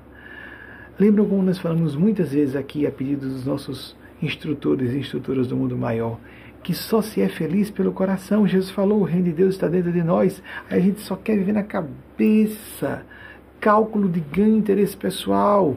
As pessoas vivem numa dissimulação constante na vida social. Só cálculo de ganho de interesse pessoal. Isso é impossível. Nós não vamos sobreviver como civilização se agirmos assim. Ah, mas eu não vou resolver nada, quem sou eu? Mas se eu faço na minha vida, eu começo a obter benefícios. É um paradoxo. Quando nós beneficiamos a multidão, quando nós estamos a serviço do coletivo, nós somos os primeiros, as primeiras a ser beneficiados, beneficiadas. Aquele princípio que surgiu de vários autores, já desde o final do século passado, o pensar globalmente e agir localmente. Ou fazemos isso como civilização, ou não sobreviveremos, e se fizermos isso individualmente, começamos a nos beneficiar antes das outras pessoas. A gente que só vai sacar isso quando todo mundo convencionar que isso é indiscutível, é um axioma, não é um axioma hoje. Há muita gente discutindo isso. Há muita gente achando que é mais esperta, porque eu estou enganando todo mundo, estou levando a melhor, estou me dando bem, estou levando vantagem. Isso é um pensamento bronco, obtuso, bizonho. Nós estamos no sentido de, do inteligir e no sentido de sentir isso é medíocre, isso é amoral ou imoral. Isso pode ser gravemente criminoso, se não diabólico. E ninguém é feliz com esse tipo de pensar ou sentir que acabei de apresentar, e sim o contrário, buscar amar sinceramente, buscar servir de coração. Não é ser santo ou ser santa. Isso é, o que é santidade, amigas e amigos? Vamos buscar um pouco de sanidade mental. Esse trocadilho já foi muito utilizado por diversos autores, não é novidade nossa, mas também lembrando que sanidade mental é algo que nós vamos buscar ao nosso próprio modo de avaliar o mundo. Mas buscar estar estáveis quanto possível, equilibrados, equilibradas, centrados no nosso eixo de consciência do que nós julgamos que é o devido. Não há como nos ludibriarmos, se nós quisermos mesmo, não vamos nos engabelar eu sei o que eu devo fazer. Qual o chamado de Deus para mim? As pessoas querem ser popstar, etc. Blá, blá, blá, blá. Isso não torna ninguém mais feliz, pode criar mais tormentos. Isso pode levar pessoas a desafios mais, mais complexos ainda, a tentações mais difíceis de serem é, superadas. Pressões sem dúvida, carga de inveja, de ódio de multidões. Nós precisamos sair um pouquinho dessa essa loucura da nossa é, da atualidade, Jean-Yves Leloup, o pensador francês, se não me engano está encarnado ainda, criou o conceito da normose, a neurose generalizada no final do século passado, é muito isso. Pensemos assim: o que era uma pessoa, para entender esse conceito de Jean-Yves Leloup, o que era uma pessoa é, mentalmente desalinhada com a Alemanha nazista, morando na Alemanha, sendo alemão ou alemã, na Alemanha nazista dos anos 1930? Louca, louco mesmo, ou era o contrário? Estava conseguindo se é, abstrair daquela hipnose coletiva de dizer que uma comunidade inteira, principalmente a judaica, mas também ciganos foram perseguidos, homossexuais, negros, mas principalmente como havia poucos negros lá, ciganos, homossexuais e judeus, judias. Um genocídio perpetrado em, portanto, matança, um sistema industrial, em escala industrial, de morticínio humano, de um genocídio é, medonho, que deve ficar marcado na história da humanidade, relembrado sempre, para que nunca mais repitamos algo do gênero. Eu não sei como a nossa equipe de revisão está agora, que é uma revisão mesmo, né? À medida que eu vou falando, estão revisando, pesquisando, e o que nossa equipe pode trazer dos, das pesquisas feitas. Já temos essas pesquisas, pronto, Diógenes, 412 a 323, é isso mesmo, 89 anos, ele foi bem longevo, mas há alguma controvérsia sobre essas datas. Obrigado. E o próximo, por favor, eu acho que os temas. Alguém? Criação de Alcoólicos Anônimos, 1935, o Bill Wilson, é um dos, foram dois fundadores, é um cofundador, Bill Wilson. Próximo, por favor. Charles Dickens, 1812 1870, o, um dos mais populares, se não o mais popular escritor da era vitoriana. Ele vivia, imagine, sobreviver de um trabalho intelectual como escritor. É, romancista, né? ele era um romancista tão popular que ele sobrevivia disso. Próximo, por favor. Rudyard Kipling, de 1865 a 1936, as datas estão certas, também britânico. Mais alguém eu citei? Alguma coisa? Não, tudo bem. Nós vamos encerrar, tentar encerrar mais cedo, porque as duas últimas palestras pareceram lives, né? Sigo aqui as balizas que os nossos orientadores e orientadoras do mundo espiritual, para aqueles que quiserem aceitar. Quem quiser atribuir a mim, obrigado, a gentileza. Não me sinto com nível para fazer um trabalho dessa ordem. É óbvio que quase tudo que eu estou falando eu já li em algum momento. Tenho memória relativamente boa para reproduzir isso, uma, uma inteligência um pouquinho acima da média, ok, mas uh, a, o entrelaçamento interdisciplinar, as citações dos autores, o encadeamento das perguntas que chegam agora, eu leio com vocês, isso eu não teria condições de fazer. E estou dando testemunho honesto. E sei que estou a serviço desses seres. E esses seres existem. Faça. O que quero dizer com isso? Não só fazer meu testemunho público de convicção, é de saber, não é de acreditar. Eu lamento dizer se você não acredita, você está desatualizado, desinformado ou desinformada. Procure ler sobre o assunto. Há grandes autores em é, ases, sumidades em certas áreas científicas que estão afirmando categoricamente, inclusive, princípios mais atrevidos do que eu estou apresentando aqui. São bem mais ousados, ousadas. Muito bem. É, pesquise. Eu sugiro os grandes autores da física quântica do século passado que trouxeram, é, viraram de ponta cabeça os pressupostos inquestionáveis, né, intocáveis da, das ciências. Como quando esquecemos que é, a física clássica, apesar de vigente hoje, não é que você esteja de todo errada ou errado mas é que os princípios que você usa para aplicar em sua vida e que têm dado certo não são aplicáveis a outros domínios da realidade. Aqui, assim como já usei aqui a alegoria da física clássica que continua sendo aplicada na construção civil, por exemplo, na engenharia civil. Mas antes da virada do século XIX para o século XX, para, por exemplo, na época de Kardec, que veio entre 1804 e 1869, eu já pedi tantas vezes Kardec aqui, né? Mas tudo bem, vamos colocar. Kardec, na época de Kardec, estava no ápice do positivismo, aquela ciência que tinha que tocar e ver, senão não existia. Isso é muito primitivo, amigos e amigas. Já no, na segunda metade do século XIX, Maxwell, falando da, do eletromagnetismo, dos campos eletromagnéticos, começou a falar dessa, dessas forças invisíveis, mas perceptíveis, por instrumentos, inclusive, de análise científica. A partir daí já começou tudo a ser questionado. Na época de Kardec, por exemplo, porque fui kardecista durante 20 anos, ele precisava usar a física clássica para tratar todos os cientistas da época, para tratar, tratar de assuntos astronômicos, do infinitamente grande ou do infinitamente pequeno, que não existia ainda a, mi a microbiologia, Louis Pasteur. Ai meu Deus, vai? Vai, vou arriscar. Eu citei recentemente, 1822, 1895, contemporâneo de Kardec, mais ou menos, não é? Basta estar vivo numa mesma época para ser contemporâneo.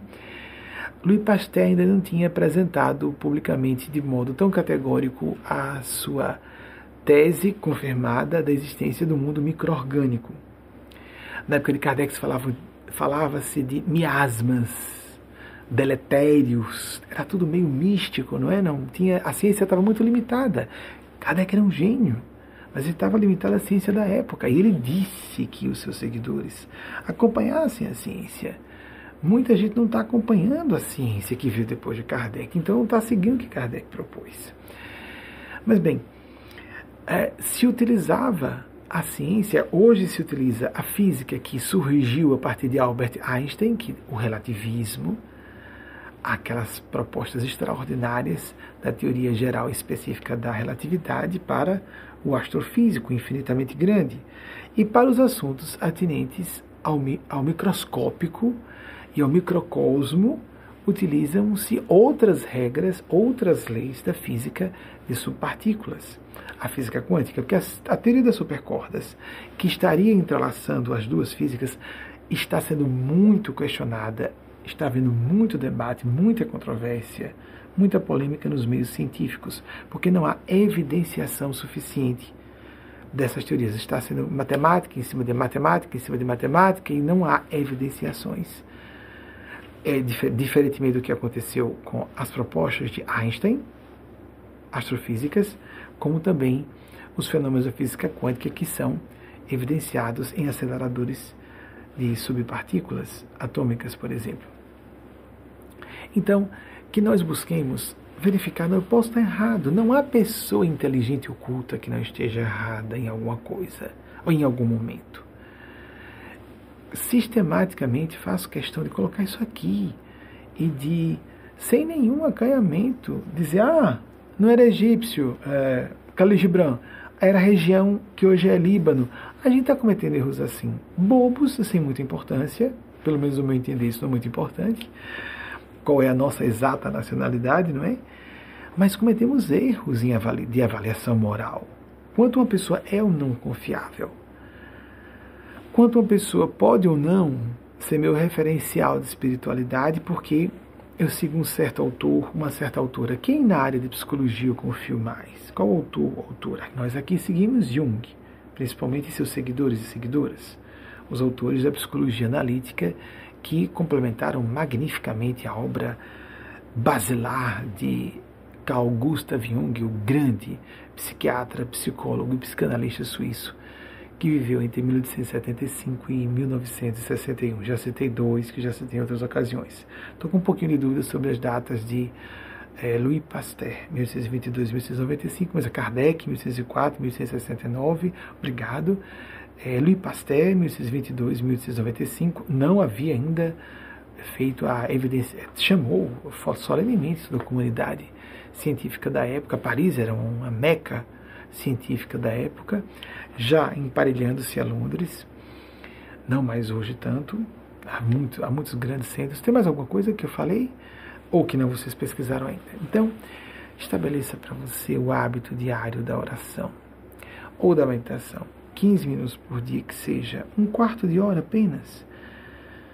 Você vai potencializar o aproveitamento de sua inteligência e principalmente afinar melhor seus sentimentos para encontrar o que é que lhe faz realmente feliz, o que o mitólogo norte-americano Joseph Campbell chamou de bliss, bem-aventurança, felicidade com paz, paz com felicidade, realizar-se mais como pessoa, o que indica não uma alegria passageira, uma euforia quimicamente induzida ou por uma situação induzida externa, mas uma alegria profunda, uma satisfação profunda que às vezes não diz respeito a uma expressão entusiástica, embora entusiasmo venha, não, vou usar outra expressão, uma, uma expressão eufórica.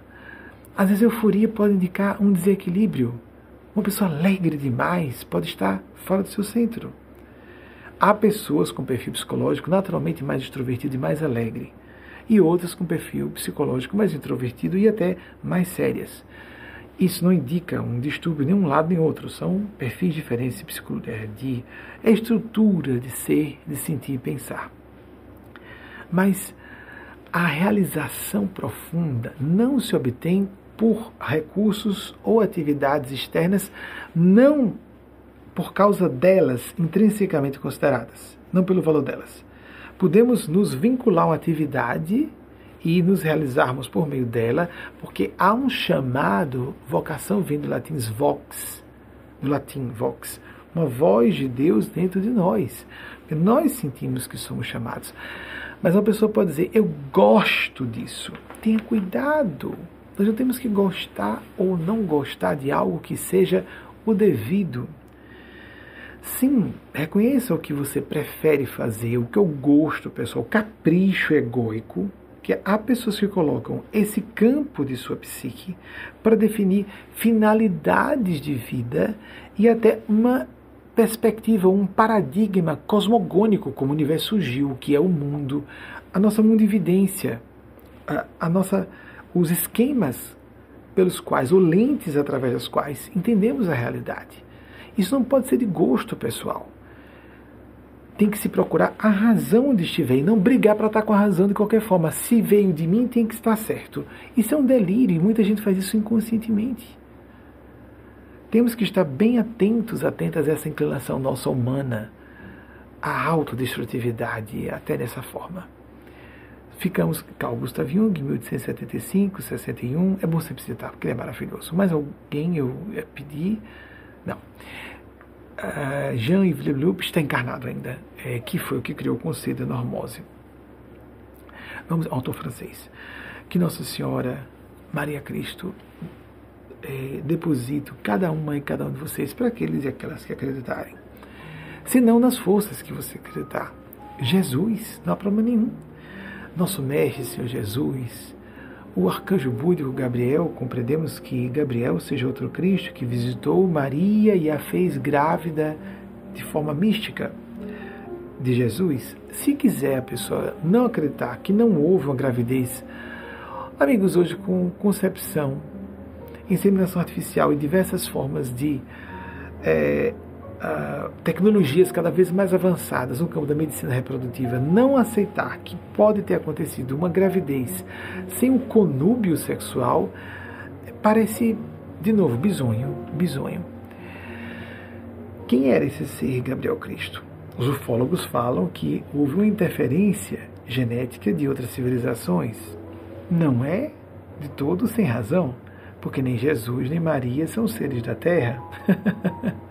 Reencarnaram aqui, mas não provinham daqui.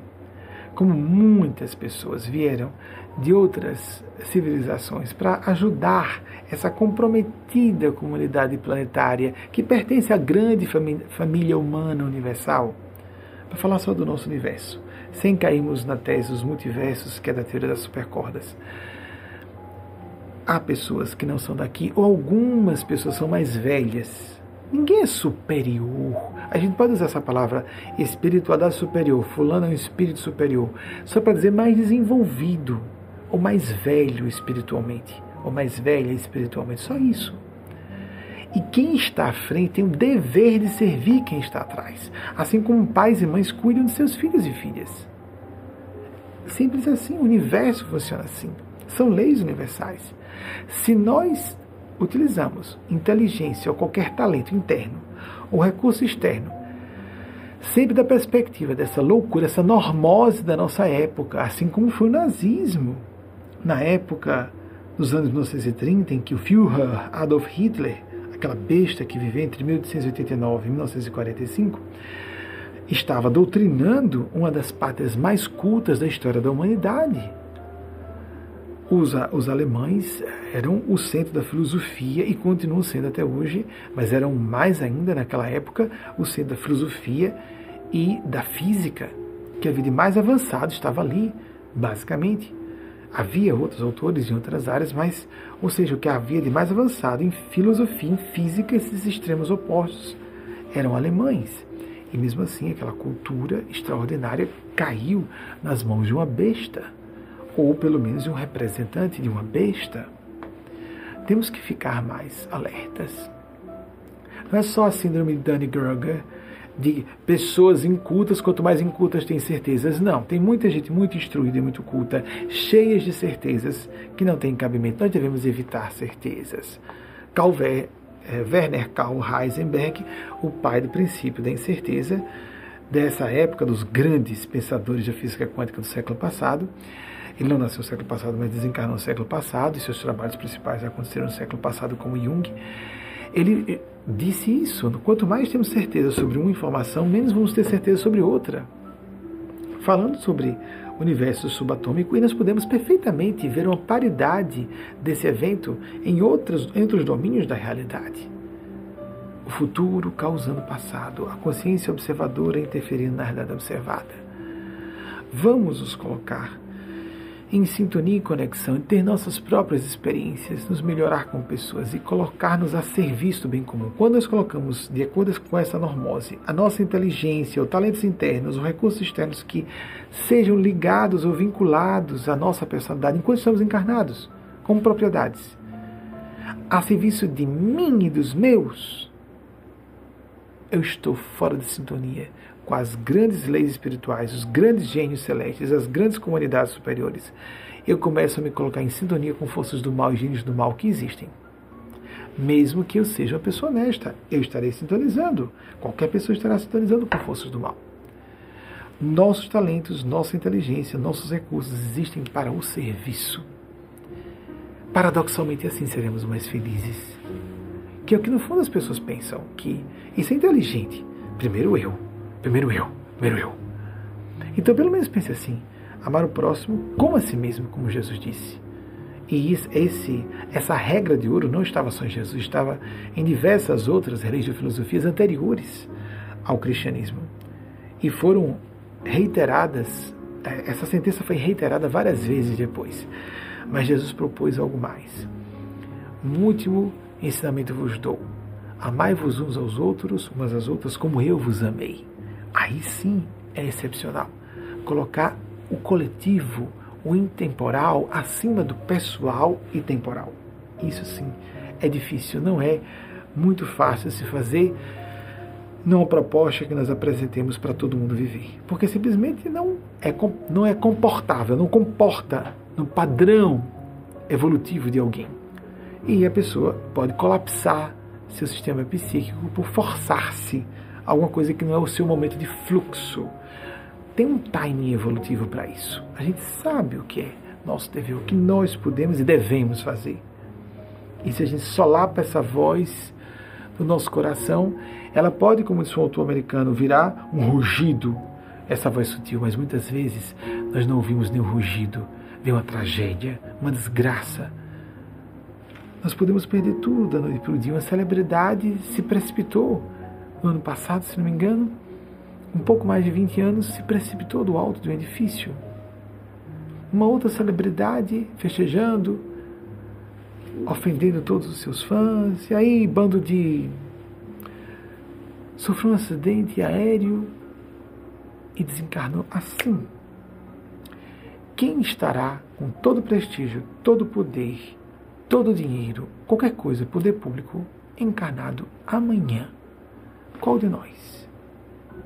E por que, que não consideramos isso, que é a única certeza, no mundo físico, na realidade material, material mesmo, que nossos corpos vão ter um fim, para estabelecer uma filosofia de vida, uma política existencial a partir disso? Isso não é inteligente, isso não é profundo, isso não é sensato. Por que não buscar essas disciplinas de conhecimento que tratam do assunto? que não buscar uma prática e escolher a sua tribo, as pessoas que se afinam com você. Você pode, por exemplo, se está nos ouvindo, há uma boa probabilidade de você pertencer a essa família de pensar e sentir. São famílias espirituais. Você pode nos ouvir, não, não é. Eu prefiro continuar com a minha doutrina católica, a doutrina evangélica, a doutrina kardecista. Sim, pode. E, e pode estar certo ou certa. Mas lá dentro nós sabemos. Não, eu pertenço a essa família. E você pode estabelecer o hábito sem ser ninguém se não quiser dizer, assistir a nossa palestra todas as semanas está aí no canal YouTube para você ouvir no momento do seu agrado. Mas não fique só me ouvindo.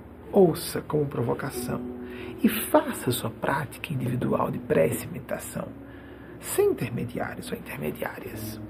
Observem como, com frequência, quando eu vou fazer trabalhos mediúnicos, com frequência os guias espirituais, por meu intermédio, endossam chancelam as percepções mediúnicas de outras pessoas.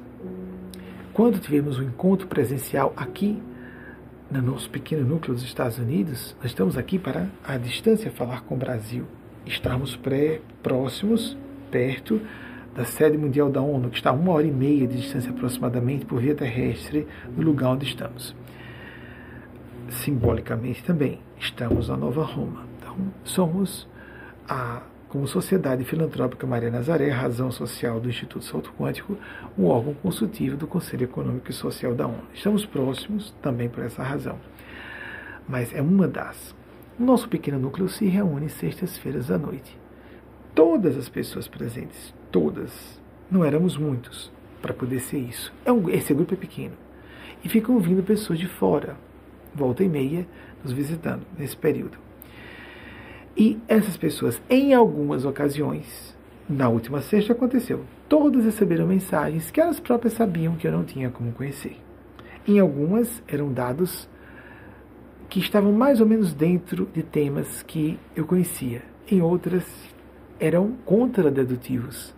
Eram contrários ao que eu poderia esperar que aquela pessoa estivesse vivenciando. Já tinha sido afirmado algo, algo parecido, diferente.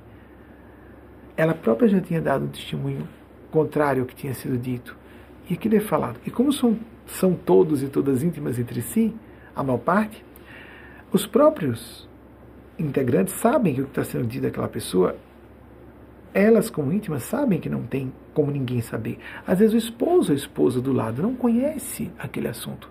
Foi um pensamento íntimo, foi uma de oração, foi uma intuição que a pessoa teve, foi uma fala de um bom espírito, um bom amigo espiritual. Então, busque a sua própria experiência. Busque, sua, por meio intermédio, quer dizer, as datas, as datas de Hitler. Vamos botar? Vamos, vamos colocar as datas slide de Hitler, Adolf Hitler, sem imagem dele. Obrigado. 1889 a 1945. Teve mais alguma data que eu soltei aqui? Não? Alguma informação? Não. Faça a sua parte, busque o seu caminho. E sim, você não vai concordar e nem devemos concordar com tudo de ninguém. Se você diz, não, mas tem umas coisas que você falou que eu não concordei, excelente. Talvez até você esteja certo ou certa. Considere que você pode estar errada ou errado também, que talvez você não conheça muito o assunto sobre o que eu estou versando aqui. Mas sim, você pode estar certa, certo. E ainda que esteja errado ou errada, não pode me ouvir atender porque eu disse, então você vai seguir. Nem a minha pessoa, nem sobre ninguém. Primeiro filtre, vá avaliar vá pesquisar, vá experimentar. Porque mesmo que eu esteja certo e você errado ou errada, enquanto sua consciência, seu, a consciência mesmo, não gosto pessoal, capricho, vontade de estar com a razão, nós temos essas inclinações seres humanos. Não é isso que vai nos salvar. Da nossa própria incura e loucura, a má loucura. Vamos viver a sagrada loucura de sair da normose. Não vamos nos preocupar em nos tornar, nos nivelar com a normalidade. Vamos nos tornar nós mesmos. Não é ser diferente por querer ser diferente, é sermos nós mesmos. Vivemos as nossas idiosincrasias, as nossas especificidades personalíssimas. Vamos ser, vamos oferecer ao mundo o melhor que nós podemos oferecer, a contribuição melhor, sermos nós mesmos, como hoje estamos, o estágio evolutivo em que, em que estamos. Interagindo com pessoas que nós nunca vamos voltar a interagir, nas circunstâncias, no Zeitgeist, a mentalidade de uma época como vivemos hoje.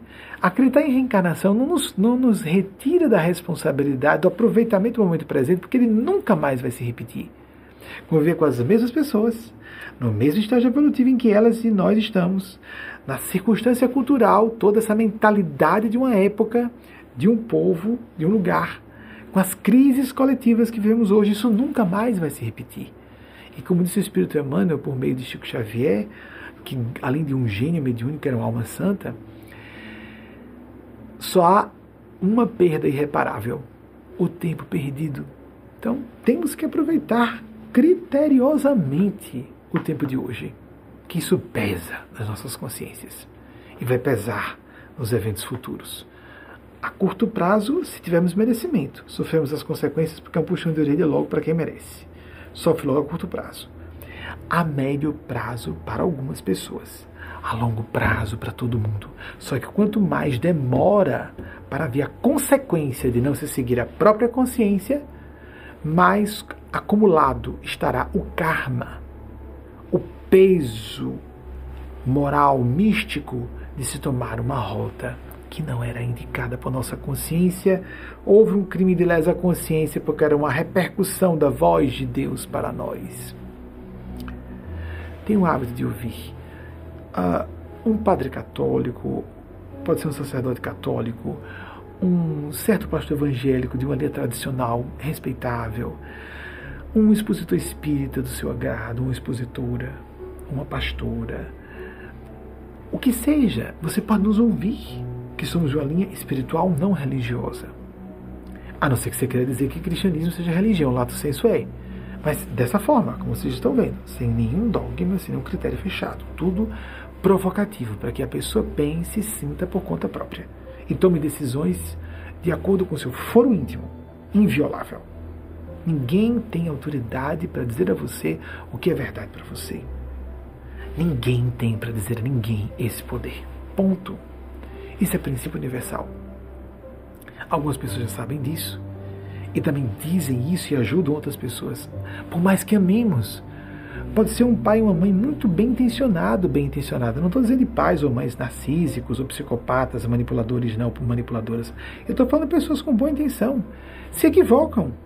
Querem oferecer o melhor para um filho ou uma filha e trocam os pés pelas mãos, ser humano de novo, em graus variados, espécies, espécie, grau e número de erro. Nós podemos ajudar o filho a cair na, no abismo. Tirar o filho ou uma filha da rota da felicidade da pessoa. Não, mas é porque eu sei o que é melhor para ela. Ninguém sabe realmente o melhor para cada pessoa. Nós podemos e devemos, com pais, mães, professores, tutoras, orientadores espirituais, estou fazendo aqui, a gente dá umas balizazinhas mas me dá muita satisfação de falar com adultos e adultas. Eu não acho que falo para menores de idade. Para o nosso grupo, as pessoas que pertencem a poucas centenas de pessoas que têm autorização para assistir as nossas três palestras fechadas, que não são abertas ao grande público como essas de domingo, são proibidas pessoas com menos de 18 anos. Em poucas ocasiões, pessoas com menos de 18 anos entraram, mesmo com a aprovação dos pais, eu não autorizei. E quando aconteceu por pouco tempo, retiramos. Eu não acredito que se fale para menores de idade. Lamentavelmente, a internet não tem como se bloquear. Senão, se tivesse essa opção, proibir que uma pessoa menor de idade não me assistisse, eu optaria por isso. Mas eu conto que também há menores de idade que estão se submetendo a tanto conteúdo perturbador. Porque, porque eu quero dizer que menores de idade, na minha opinião, não deveriam me assistir ou assistir às minhas palestras? Porque a gente só associa algo é, proibitivo para menores de idade o que seja obsceno ou violento. Amigos, amigas, assuntos tão complexos, não é? Mas eu prefiro que um adolescente me ouça, porque tem um professor de história dizendo que Deus não existe, Deus foi criado por religiosos para controlar pessoas.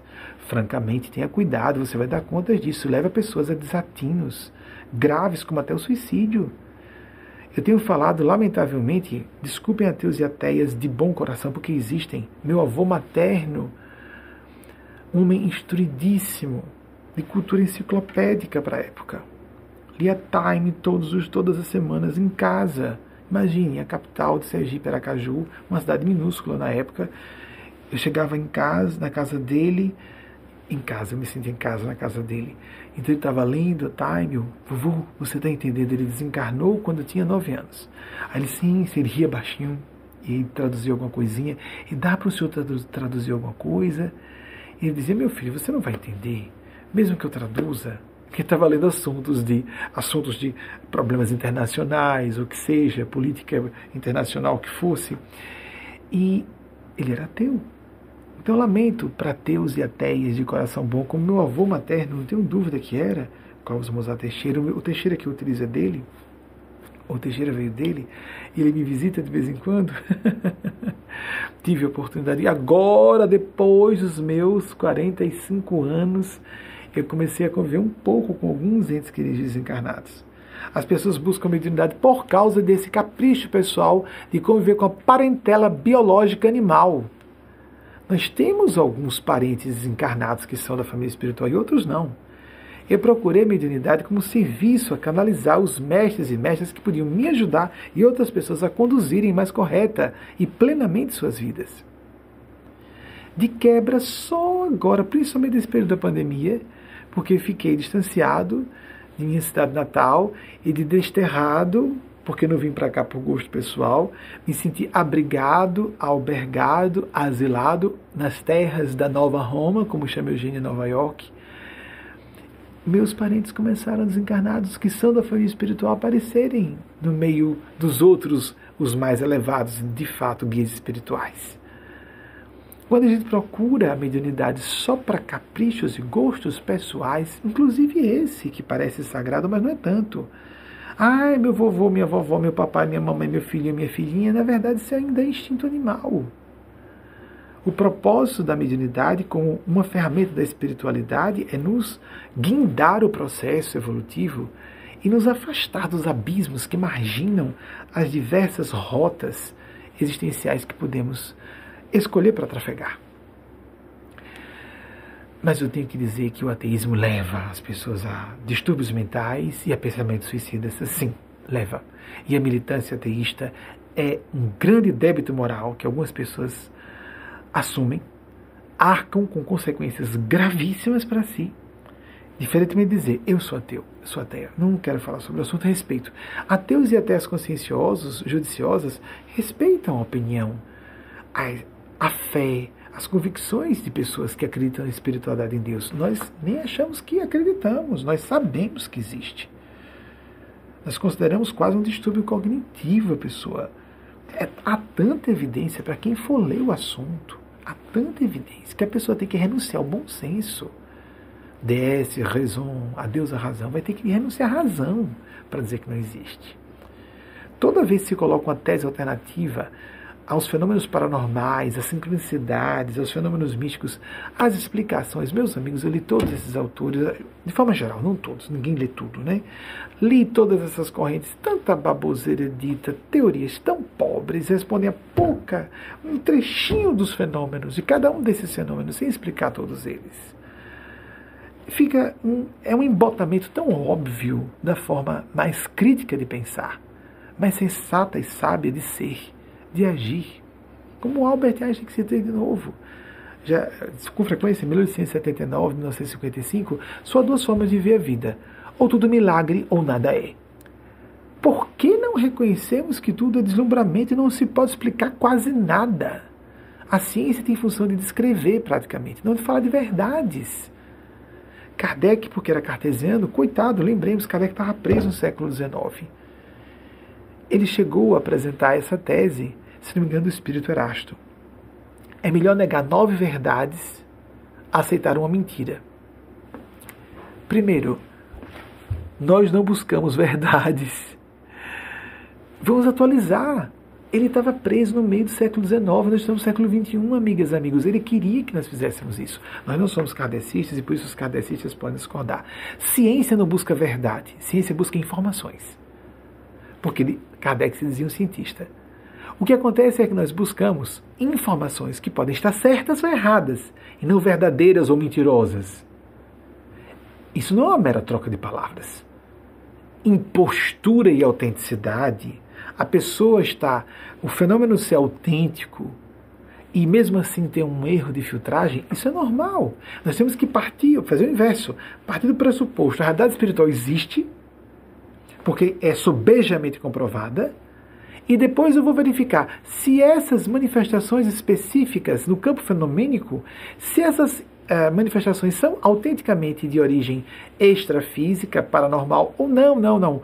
Houve um fenômeno que instalou a madeira por uma questão de alteração térmica rápida. Aqui nessa região tem amplitude térmica intensa. Ah, instalou a madeira porque houve mudança térmica rápida e a madeira instalou. Nós podemos procurar fazer análise crítica se aquele específico fenômeno indica de manifestação da realidade espiritual é enquadrável como algo não físico, de causa física ou não. Mas a realidade espiritual primeiro existe.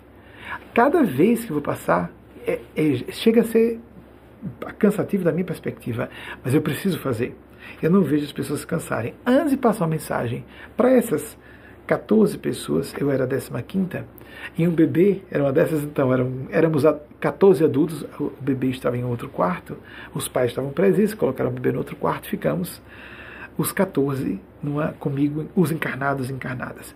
Antes de cada mensagem, eu digo: Eugênia Paz está aqui para todos que já sabem, cansados e carecas, mais do que eu, de saber. Não, ninguém é calvo aqui como eu estou querendo dizer. Todos sabem, já disse, eu repito sempre. É quase um mantra, é cansativo, mas eu tenho que dizer. Atribua a mim qualquer eventual falha de filtragem. Mas Eugênia está querendo falar com você. Pelo que eu captei, ela mandou dizer tal coisa. Normalmente está certo.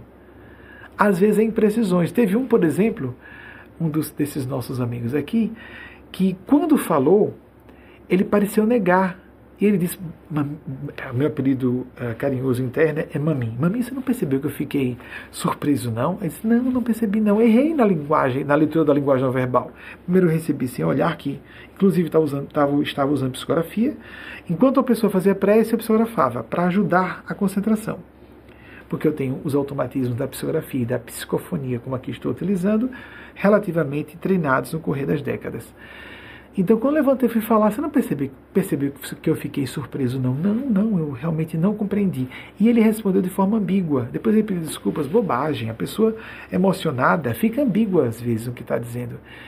E tanto é que quando ele começou a falar, parecendo denegar, ah, desculpe, então houve uma falha de filtragem. Ele, não, não, não houve. Foi exatamente isso que foi dito. Então eu repeti, para entrar em detalhes do que foi, repeti a leitura. Então foi exatamente isso, foi, foi exatamente isso.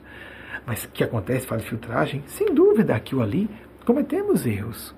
Vamos buscar errar menos e acertar mais. E verificar quando há erro, sempre eu checo. Sim, eu sei que a higiene existe. Eu confio, é a pessoa em que eu mais confio, íntima minha. Mas minha mente está no meio. Meus filtros inconscientes estão no meio. Mesmo que eu esteja em estado vígio de consciência. Não existe isso de médium que está acertando o tempo todo. Como especialista acertando o tempo inteiro, inteligência que não falha, memória que não falha. Todas as nossas funções cognitivas falham. Nós somos muito falíveis. E é tão, tão bom, tão é, libertador e tão lúcido nós assumirmos nossas limitações para nós próprios, nós mesmas. Nós vamos errar até nisso. até onde, onde estão as nossas limitações, vamos nos desenvolvendo para enxergar mais limitações, em graus, em espécie em número diferentes. Isso, por isso que a pessoa, quanto mais madura fica, mais ela fica modesta e cuidadosa.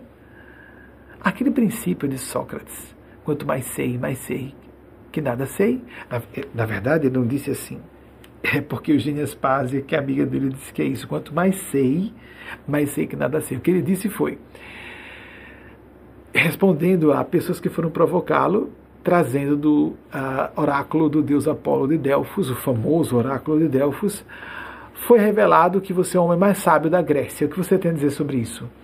Aí ele respondeu: É verdade, eu sou o homem mais sábio da Grécia, porque sou o único em toda a Grécia que sei que nada sei. Fabuloso, não é? E quanto mais nós sabemos, mais percebemos a extensão da nossa ignorância. Como uma pessoa que pega um telescópio e descobre que as nebulosas são estrelas, são galáxias. A olho nu a gente vê muito menos, não é? Ah, bonitinhas estrelinhas pequenininhas, né? A criancinha que, dependendo da idade, do, na, dentro da primeira infância, um aninho, dois aninhos, vocês já viram criancinhas, bebezinhos fazendo isso, sem senso de perspectiva, querendo, por exemplo, alcançar um brinquedinho com a mão e ela se estranha que não está alcançando o brinquedinho com a mão, não tem perspectiva suficiente para entender que um brinquedinho está fora do alcance da sua mão. É o mesmo quando vemos um céu estrelado. A olho nu, mal enxergamos as estrelas. Se vermos numa região citadina, a luz da cidade obscurece a percepção das estrelas. Colocamos um telescópio ou um radiotelescópio e vamos enxergar um infinito. E só da nossa ciência de hoje, esses números sempre são aproximados, né? 150, 200 bilhões de estrelas só na nossa galáxia Via Láctea. E no nosso universo conhecido haveria mais 150 bilhões de galáxias como a Via Láctea. Esses números são assombrosos, não à se diz número astronômico. Vamos ser menos arrogantes Shakespeare, William Shakespeare falou, né? Há mais verdades entre o céu e a terra do que possa imaginar. Nossa vã filosofia é verdade. Antes de chegar a Deus, peraí. A gente mal sabe o que a gente é, já quer dizer que Deus não existe. Peraí, isso é, é um pulo do, de um gato mesmo. Não é um pulo do gato, é um pulo de um felinozinho interior. A pessoa está querendo dizer o que não pode. Nós não estamos nesse nível. Nós só sabemos que esses seres existem.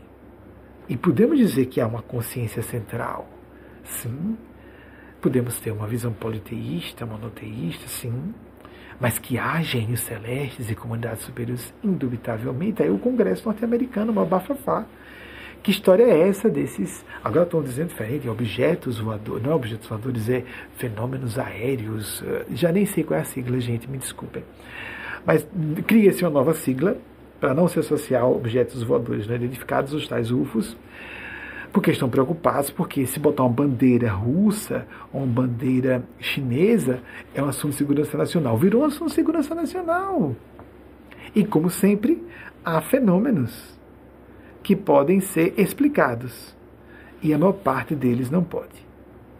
Então, nós temos uma visão contrária de Kardec sobre isso é melhor nós aceitarmos 10 informações, mesmo sabendo que um décimo delas estará errada.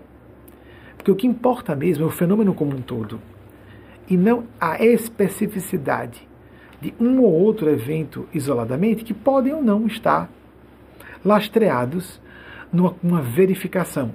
Porque houve interferência do inconsciente, porque houve telepatia, houve a interferência da linguagem não verbal, porque houve embuste. Sim, houve a fraude. Tudo isso pode existir, mas já se sabe que existe o fenômeno místico espiritual antes. Depois partimos para as, as análises científicas para nos limpar das superstições, isso é importante.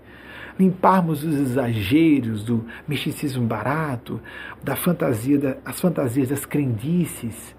Sem dúvida que há exageros por aí, mas cuidemos para não sermos blasfemos blasfemas. E não negarmos e não ofendermos o que vai nos custar caro. Vai nos custar caro. Uma excelente semana. Ah, temos aqui Albert Einstein, 1879, 1955. Mais alguma coisa? Uma excelente semana para todas e todos vocês. Que a Divina Providência, em sua face e misericórdia infinita, em sua inteligência perfeita, inspire cada uma e cada um de vocês e lhes conceda uma excelente semana, um bom despertar aquela ideia de ser iluminado, iluminada, no grau que a gente puder alcançar. Não se tornar um Buda, pá, despertou. Isso é tão pretensioso também. Gosto da visão de Lex Rickson. Há vários graus de iluminação. Para o nosso grau, ou como Jung falou, a individuação, o nosso grau máximo de despertar, de acordo com o coeficiente evolutivo, ou o patamar evolutivo que alcançamos, ali, qual é o meu melhor? A gente sente, estou fazendo o máximo estou fazendo o melhor. Não é se forçar ao máximo e se quebrar no processo, se estressar. Tem que haver um ponto de equilíbrio, bom senso, sensatez, nada como o caminho do meio, como propôs o Siddhartha Gautama Buda, o caminho do equilíbrio. Se nós buscarmos esse caminho do equilíbrio que necessariamente contempla todos os departamentos de existência de uma pessoa, a pessoa vai estar mais em paz, mais estável, mais sábia, mais equilibrada, mais feliz, mais em paz, vou repetir, mais em paz. Bliss, bem-aventurança, nosso chamado. Desejo o melhor para vocês nessa semana, assim seja, e até o próximo domingo, se a Divina Providência nos autorizar.